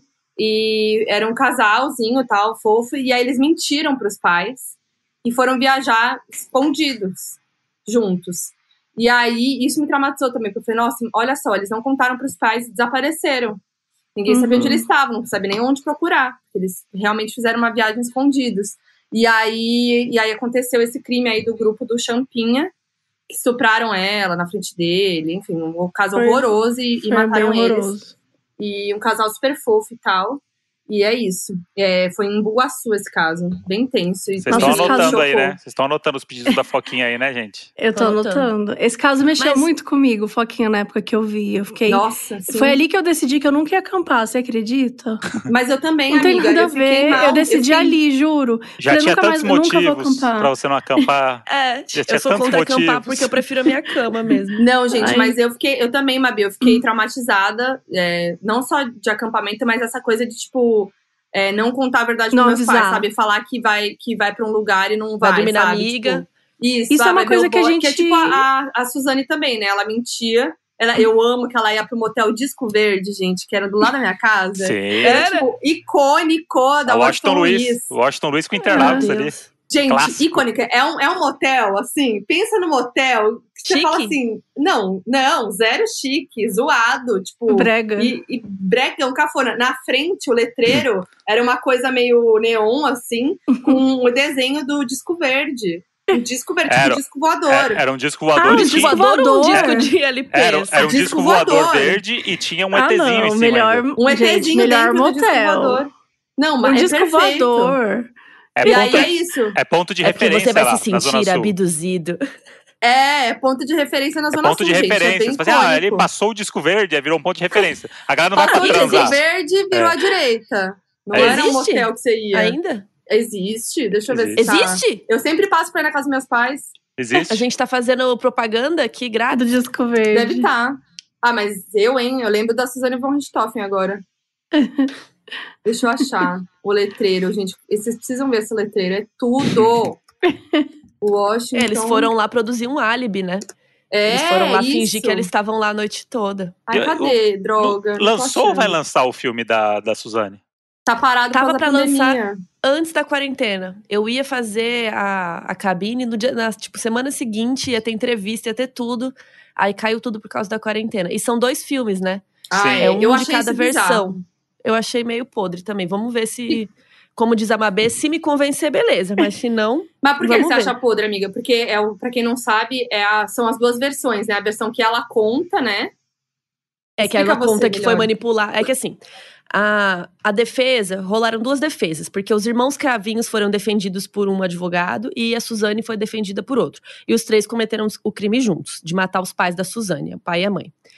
E aí, a, defesa da Suzane foi que ela foi manipulada, né? E que eles que fizeram ela fazer isso, que foi ideia deles e tal.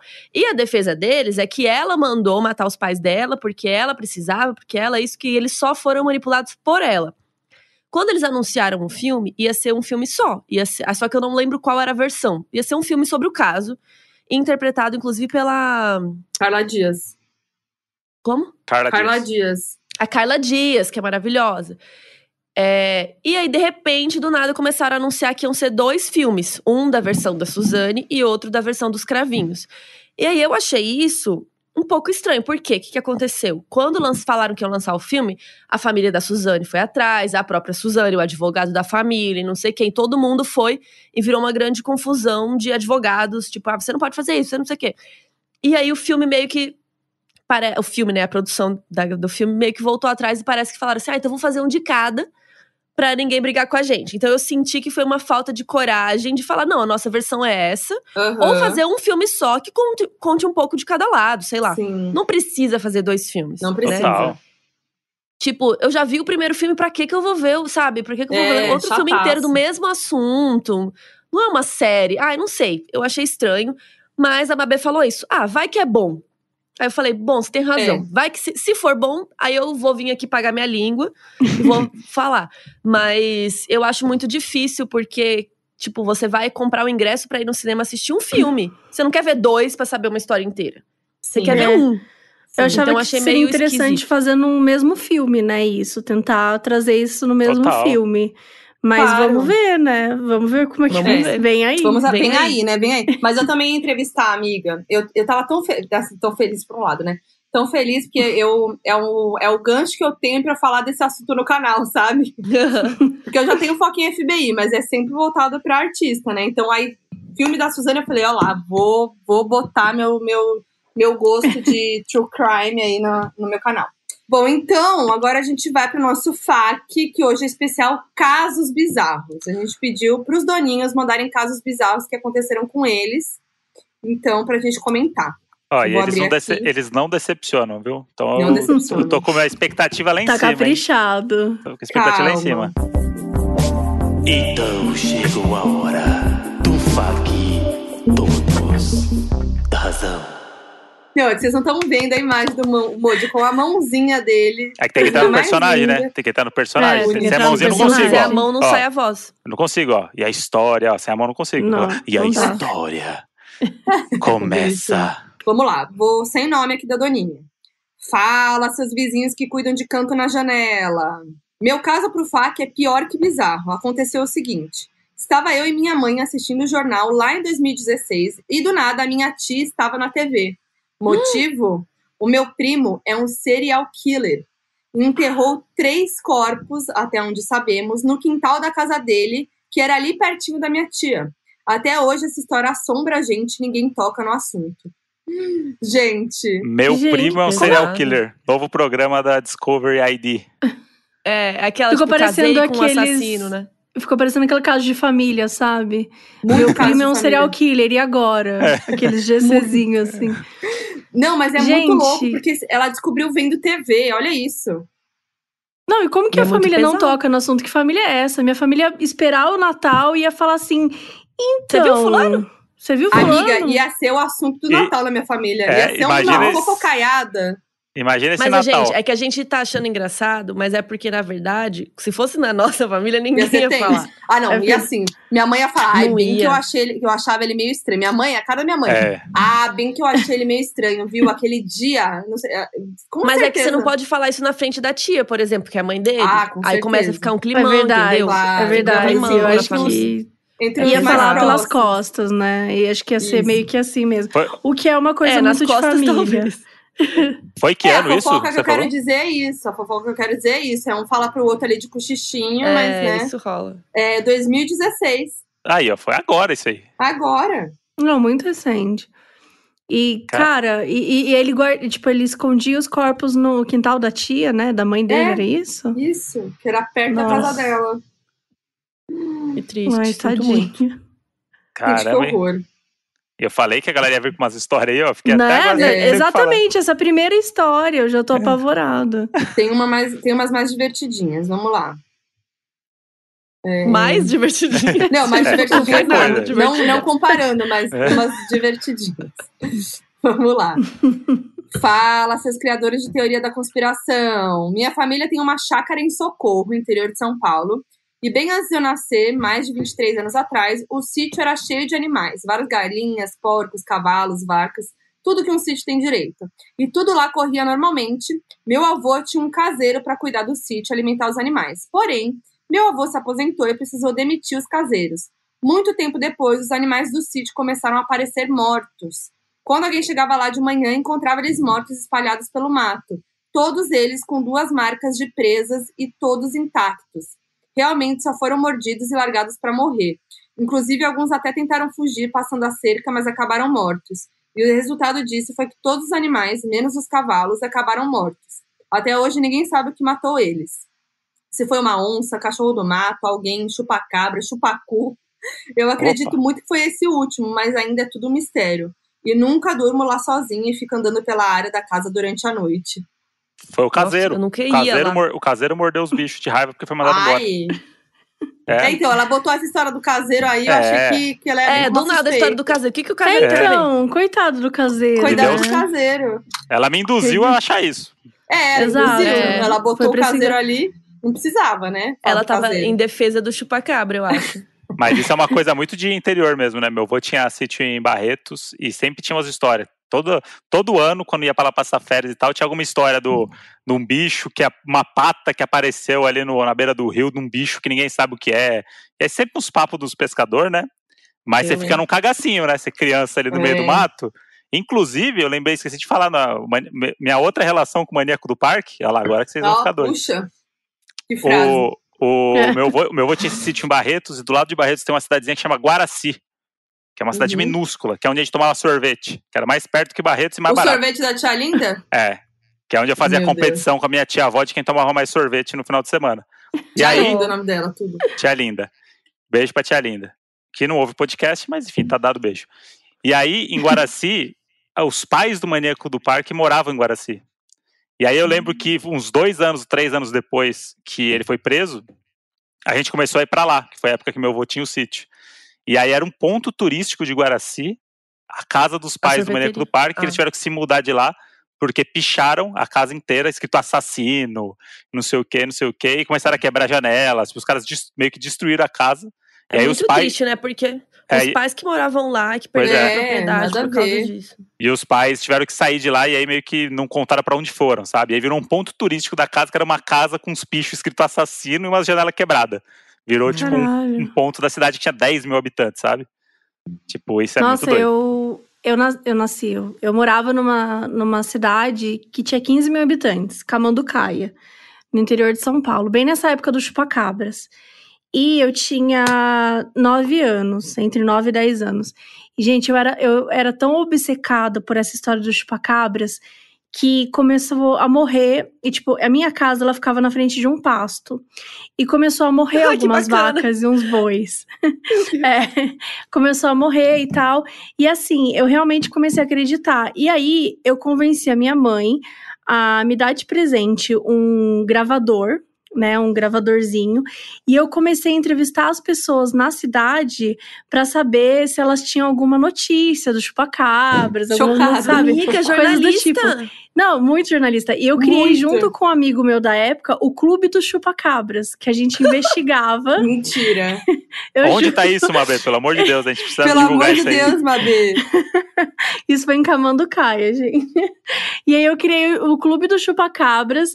E aí a gente investigava, a gente entrevistava as pessoas. Eu lembro que a primeira vez que eu fui ouvir, eu sem querer voltei a fita, pelo contrário. E aí começou a ouvir uma voz muito bizarra, porque a fita tava ao contrário. E eu olhei pra ele do tipo assim, sabe, assim, pensando, meu Deus, os chupacabras estão tentando falar com a gente. E aí, Deus. tipo, ele, não, calma, a fita só tá virada, sabe?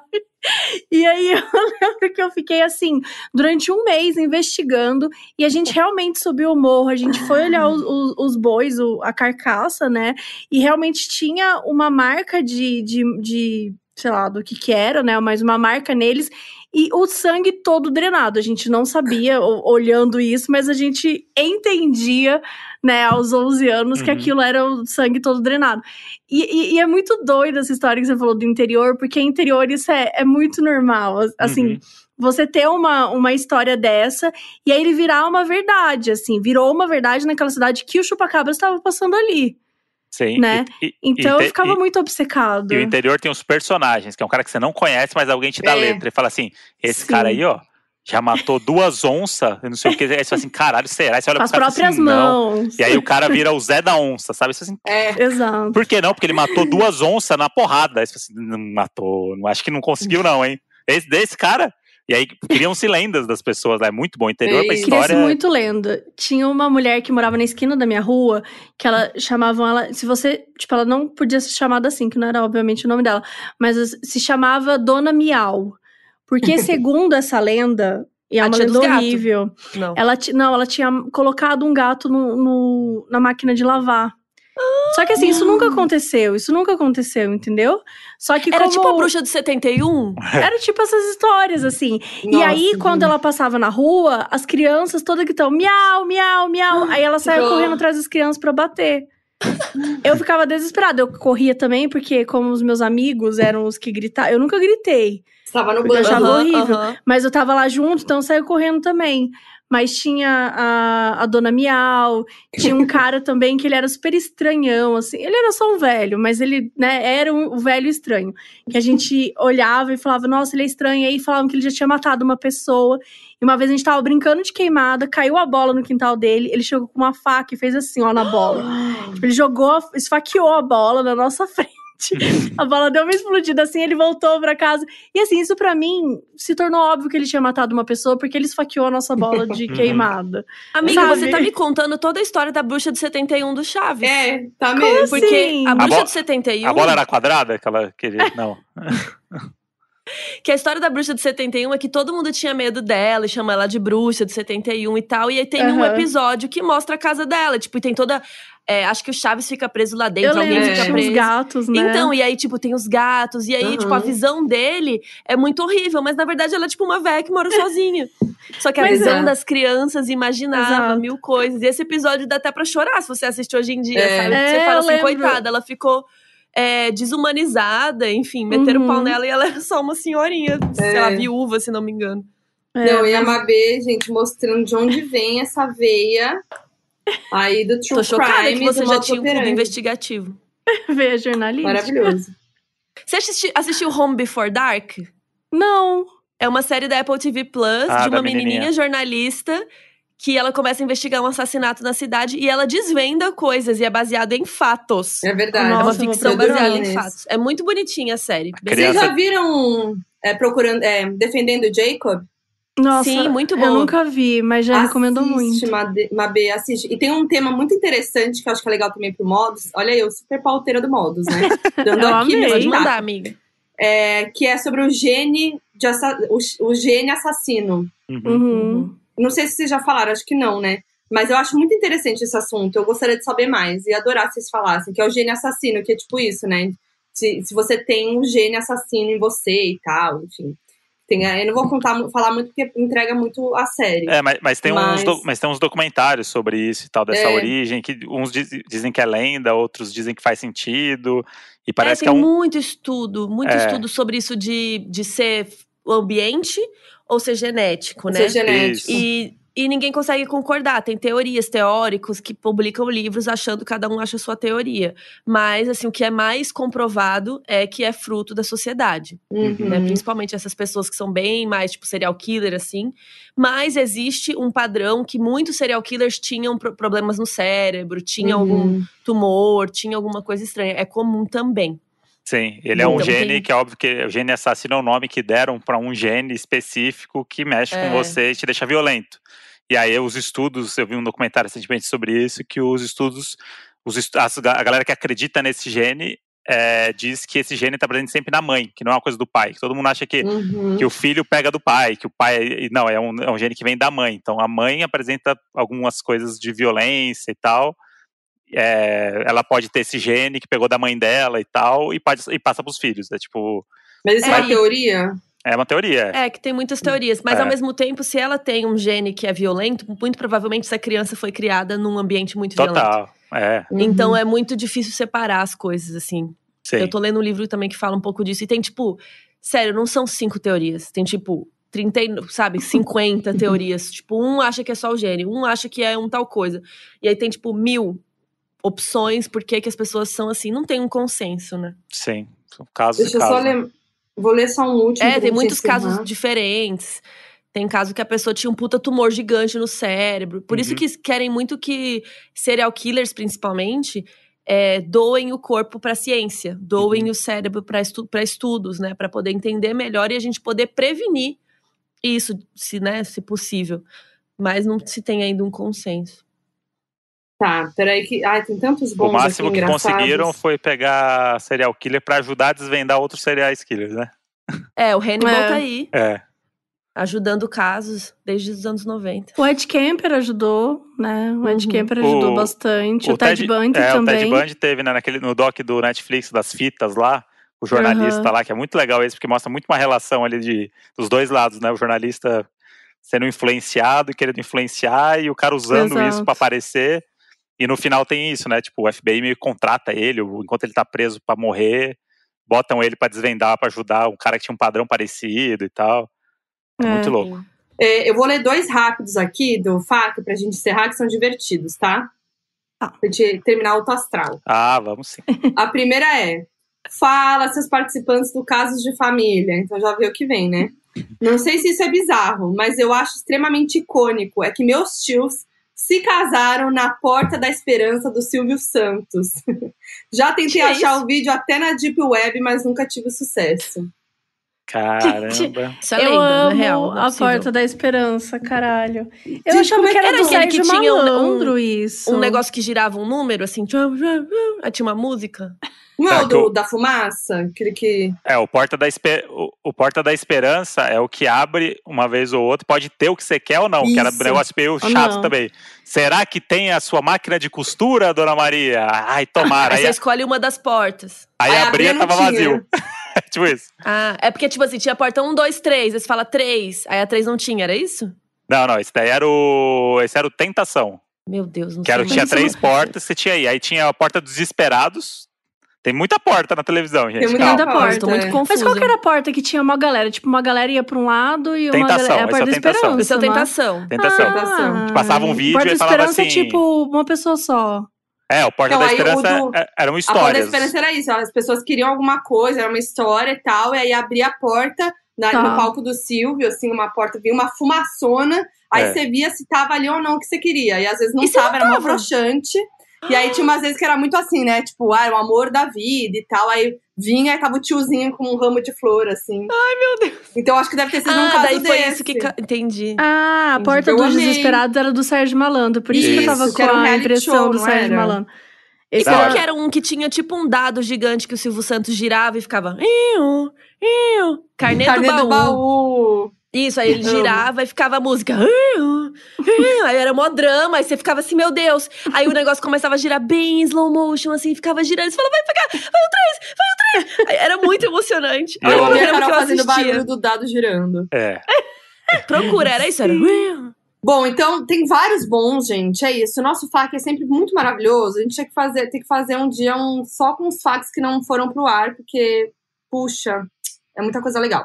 Mas vou falar um último aqui divertido pra, pra terminar o Astral, que é. Vou ler, acho que posso ler o arroba dela porque é legal. Arroba Marina Grande Champ. Minha história, na verdade, é bizarra e engraçada devido à inocência dos envolvidos. Mas, em resumo, dei um celular pro meu avô, daqueles antigos, que tem as teclas numéricas só para ele poder ligar quando saísse e a gente pudesse falar com eles. Uma noite eles acordam e vem os santos da minha avó acendendo e apagando uma luz que iluminava só os santos. Eles acharam o plano de cima estava dando. Ah, eles acharam que o plano de cima estava dando um sinal. O plano Tá. de cima superior, né? Sim. quer que seja. No outro dia, quando foram contar pro meu pai o ocorrido, meu pai foi até o quarto e viu que, na verdade, o celular estava acabando a bateria. Então ele acendia e apagava, dando alerta de que precisava ser carregado. e aí ela falou: Eu amo essa história e a Maria que ela fosse contada por vocês. Foi demais dos modes. Ai, Ah, gente, muito bonitinha essa história. Ai. Eu amo aqueles negócios de tipo que não entende tecnologia, sabe? Uhum. Tipo, que é meio fofinho, assim. É muito fofinho, tipo, achou que era alguma coisa dos Santos e tal, né? Aquela coisa sinistra, deu um medo, mas não. Era só o celular acabando a bateria. E eu gosto muito, muito dessa coisa do santo na casa, que é o santo que dá respostas, o santo que. É. que sempre quando tem aquele a Nossa, santa que sim. chora e não sei o quê. Pra mim, esse daí também era uns episódios do Gugu que eu amava. É, Que era a santa tinha. que chorou, a, a imagem da santa não sei aonde, não sei o quê. Cara, é o amava. pão que tem a cara de Jesus. Eu amava essa santa. E eu vou contar uma coisa que não tem nada a ver, mas é um caso bizarro. Lembra da menina que chorou diamante? Uhum. Lembro. Gente, eu amo essa história.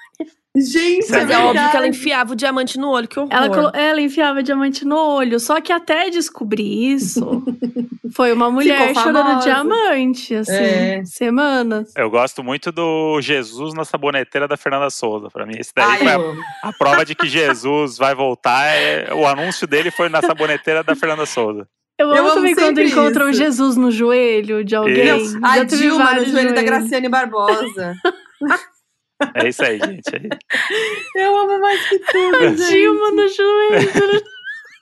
É tudo perfeito nessa frase, né? Dilma no joelho tava da Graciane. Procura aí, Carol. Procura aí que é diversão garantida. É? Eu adorei que a gente come- eu adorei que a gente começou com o Maníaco do Parque e tá terminando com a Gente, Dilma eu no escrevi- joelho da Graciane, porque o Brasil é isso, né? E o nosso Eu escrevi Dilma também. Joelho, apareceu Graciane lá. sugestão. Eu já É, ia te mandar, você achou? Você falou Internautas Graciane. veem Dilma Rousseff no aqui. joelho de Graciane.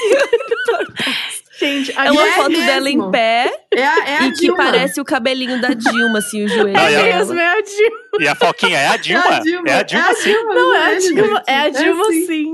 É, É que o joelho dela tá com uma forma que parece o cabelinho da Dilma pra cima, assim. É perfeito. Essa eu é a meta da Brasil, vida. gente. Malhar até te ficar com a Dilma no Com a joelho. Dilma no Dilma joelho. Nossa, Gente, mas eu tô eu chocada amo. com o abdômen dela nessa foto. Que horror. Gente, a Graciane pra mim é tudo. É, eu preciso comentar dessa história que quando Bela achou que ela tinha sido sequestrada, Ah, eu amo. mas ela gente tava no banheiro amiga. cagando. É isso. A gente Tipo, ela que tava- é essa? Tipo, ela tava com o intestino preso e daí ela ficou muito tempo no banheiro. E aí ele não conseguia achá-la pela casa, ele ligou É, pra polícia. A casa devia ser grande, Ele ligou né? pra polícia? Ele gritava Real? pelo nome dela, ela não, ela não atendia, não falava. Aí ele falou com ela, ligava no celular, ela não atendia e tal. E aí provavelmente ela tava cagando há muito tempo, tentando cagar há muito tempo no banheiro, com o celular do É, lado com de esse fora. abdômen dela não dá pra cagar, né? Não tem nada ali Então, dentro. aí ela falou isso, ela falou, ah, eu como muito ovo, ela ainda respondeu, justificando. Ela falou assim, ah, eu como muito ovo, e, e aí dá aquela pre... fica preso o intestino, né? Ai, E aí ele chamou a polícia. chamou a polícia. E a polícia amiga. chegou lá e ela tava no banheiro cagando só. É a melhor A polícia chegou? A polícia Che- chegou. chegou. Nossa, foi na foi? casa. Essa foi, história é amiga. perfeita, sério. E o polícia Não, 24 mas Onde eu horas. tava quando tava acontecendo todos esses memes? O que, que eu tava É, fazendo? amiga, amiga, você, Perdi. você- a, a, a Carol às vezes dá uma relapsada nesses memes eu da, sou da meio internet. lesada, né?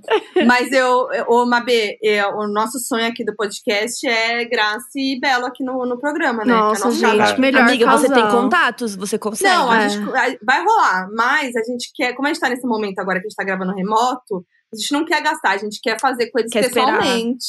Tem Pra Ai, bater não. aquela fotinha, né? Não, Oh, vale a não. pena. Imagina a gente, nós quatro, eu não tô preparada pra Não, esse é, eu, episódio. eu quero olhar no Você olho acha? Quer dizer que você gastou falar com a gente online? Não, amiga. Porque você não liga. Não, amiga. A Deixando gente é claro amiga. Só queria entender gente- melhor Mas, Carol, Não. estamos falando de Belo e Graciane, né? Ou, É, me né? Tudo bem. Você tem a Ah, Dilma no entendi. joelho? Entendeu? Você tem a Dilma no joelho? Você já tem... Carol, vocês já falaram que você foi sequestrada e você tava no banheiro É. com o intestino preso? Olha, Muito bem. realmente não. Mas pelo nada. menos eu já fui lá ao vivo no Donos da Razão. Isso, Ah, é A verdade. gente foi falar do casamento da Jéssica, que inclusive é amiga de Mabê. Olha aqui, ó, tudo tá, tá tudo, Tudo. Tudo tá tudo Conectado. interligado. Tudo se conecta e a gente vai gravar mais, porque eu amei esse feat Modos da Razão. E eu tenho certeza que os doninhos vão amar, porque eles estavam pedindo. E a gente vai fazer Ai, mais amiga. vezes. Sabe que eu tô muito ansiosa pra ver a nossa ilustração. Ah, é? vai Ai, vai ficar tudo. Não sei ainda. Ai, Tô muito curiosa. Eu quero a Dilma no meu joelho, por favor. Pode ser. Ai, põe a Dilma no jogo da Mabê, Então, a gente coloca uns easter com eggs. óculos e um cabelinho azul. A gente, rolar. coloca um, a gente coloca uns easter eggs também, coisas que só quem viu vai pegar no episódio, entendeu? Então pode Eu? ser a Dilma no joelho. Eu vou Ai, estar eu estar de Gil Gomes, por exemplo. Por Isso, você vai estar a com a mãozinha. assim. E o microfoninho. Tudo. Não, vai ser tudo. E, e, a, e a gente sempre fala também uma palavra para os nossos doninhos, para eles comentarem nas redes sociais. Então, gente, ó. É A que o lance, o, ser- é, o lance da palavra é que a gente quer ver se eles ouvem até o final do podcast É, mesmo. né? Até Se o a gente final. fala uma, pra gente entender o, o engajamento do podcast. Sim. é, e sempre é Uhum. sucesso. Então a gente vai falar modos da razão, para levantar, né, essa parceria. Comentem modos da razão no post do Instagram do Donos da Razão, Donos da Razão Podcast, e também no do Modus Operandi, que é Arroba modus pod. Boa. E, gente, queria agradecer aqui em nome de- deste casal, do, do Donos, a participação de vocês. Foi muito legal. Como eu falei, eu amo o podcast. Não amo só vocês duas, como amigas, como profissionais, mas amo o podcast mesmo. É muito legal e tá bombando muito, não é à toa. E amei esse, esse feat. Obrigada. Ai, Briga, a obrigada gente vocês. agradece muito, de verdade. Meio Foi demais. né? A gente é muito fã e a gente ficaria horas aqui. Tem que fazer parte 2, 3, 4, porque A tem muitos casos pra gente falar aí. E a É, gente mas adora. ao vivo não quer, né? Mas beleza. Ao vivo quer também. Você guardou, é, Carol guardou, agora fudeu. Vai mandar o WhatsApp Agora- depois quando agora- acabar, agora vai-. Toda hora ela vai jogar na cara. É. Daqui a pouco ela tá mandando mensagem assim: É. Eu só acho que. Eu só acho que. você- É. Não, mas eu queria aproveitar e fazer o merchan. Quem ainda nunca ouviu o Modus Operandi, entra lá em Ih, qualquer agregador de podcast, chama Modus Operandi. E a gente fala de crimes reais. E às vezes a gente fala de algumas ficções, mas é mais raro. E o nosso Instagram é arroba moduspod. Quem quiser nos seguir lá, a gente tá dando dica toda sexta também de sériezinhas e coisas legais pra assistir. Muito Maravilha. que bem. Obrigada, gente. Aqui é a Mabê, eu sou arroba ma underline B no Instagram e no Twitter é arroba Mabê Bonafé. E eu sou a Muito Carol Moreira bom. 3, porque a Zerinho já tinha, e aí ficou com esse 3 aí. E aí é isso. E eu tenho um canal no YouTube que fala de séries e filmes. E em breve teremos novidades. Vem aí. Ah, vem aí, Vem gente. aí. Vem aí. Amo, vem aí. Amo, vem aí, gente. E é isso, então. Estamos nas redes sociais também, Donos da Razão Podcast no Instagram, Donos da Razão Pod no Twitter. Eu sou a Foquinha em todas as redes sociais. Eu sou o André Brant no Twitter e Brant André no Instagram. Até a próxima terça. É nóis! Beijo. Esse programa é uma produção da Ralph Def.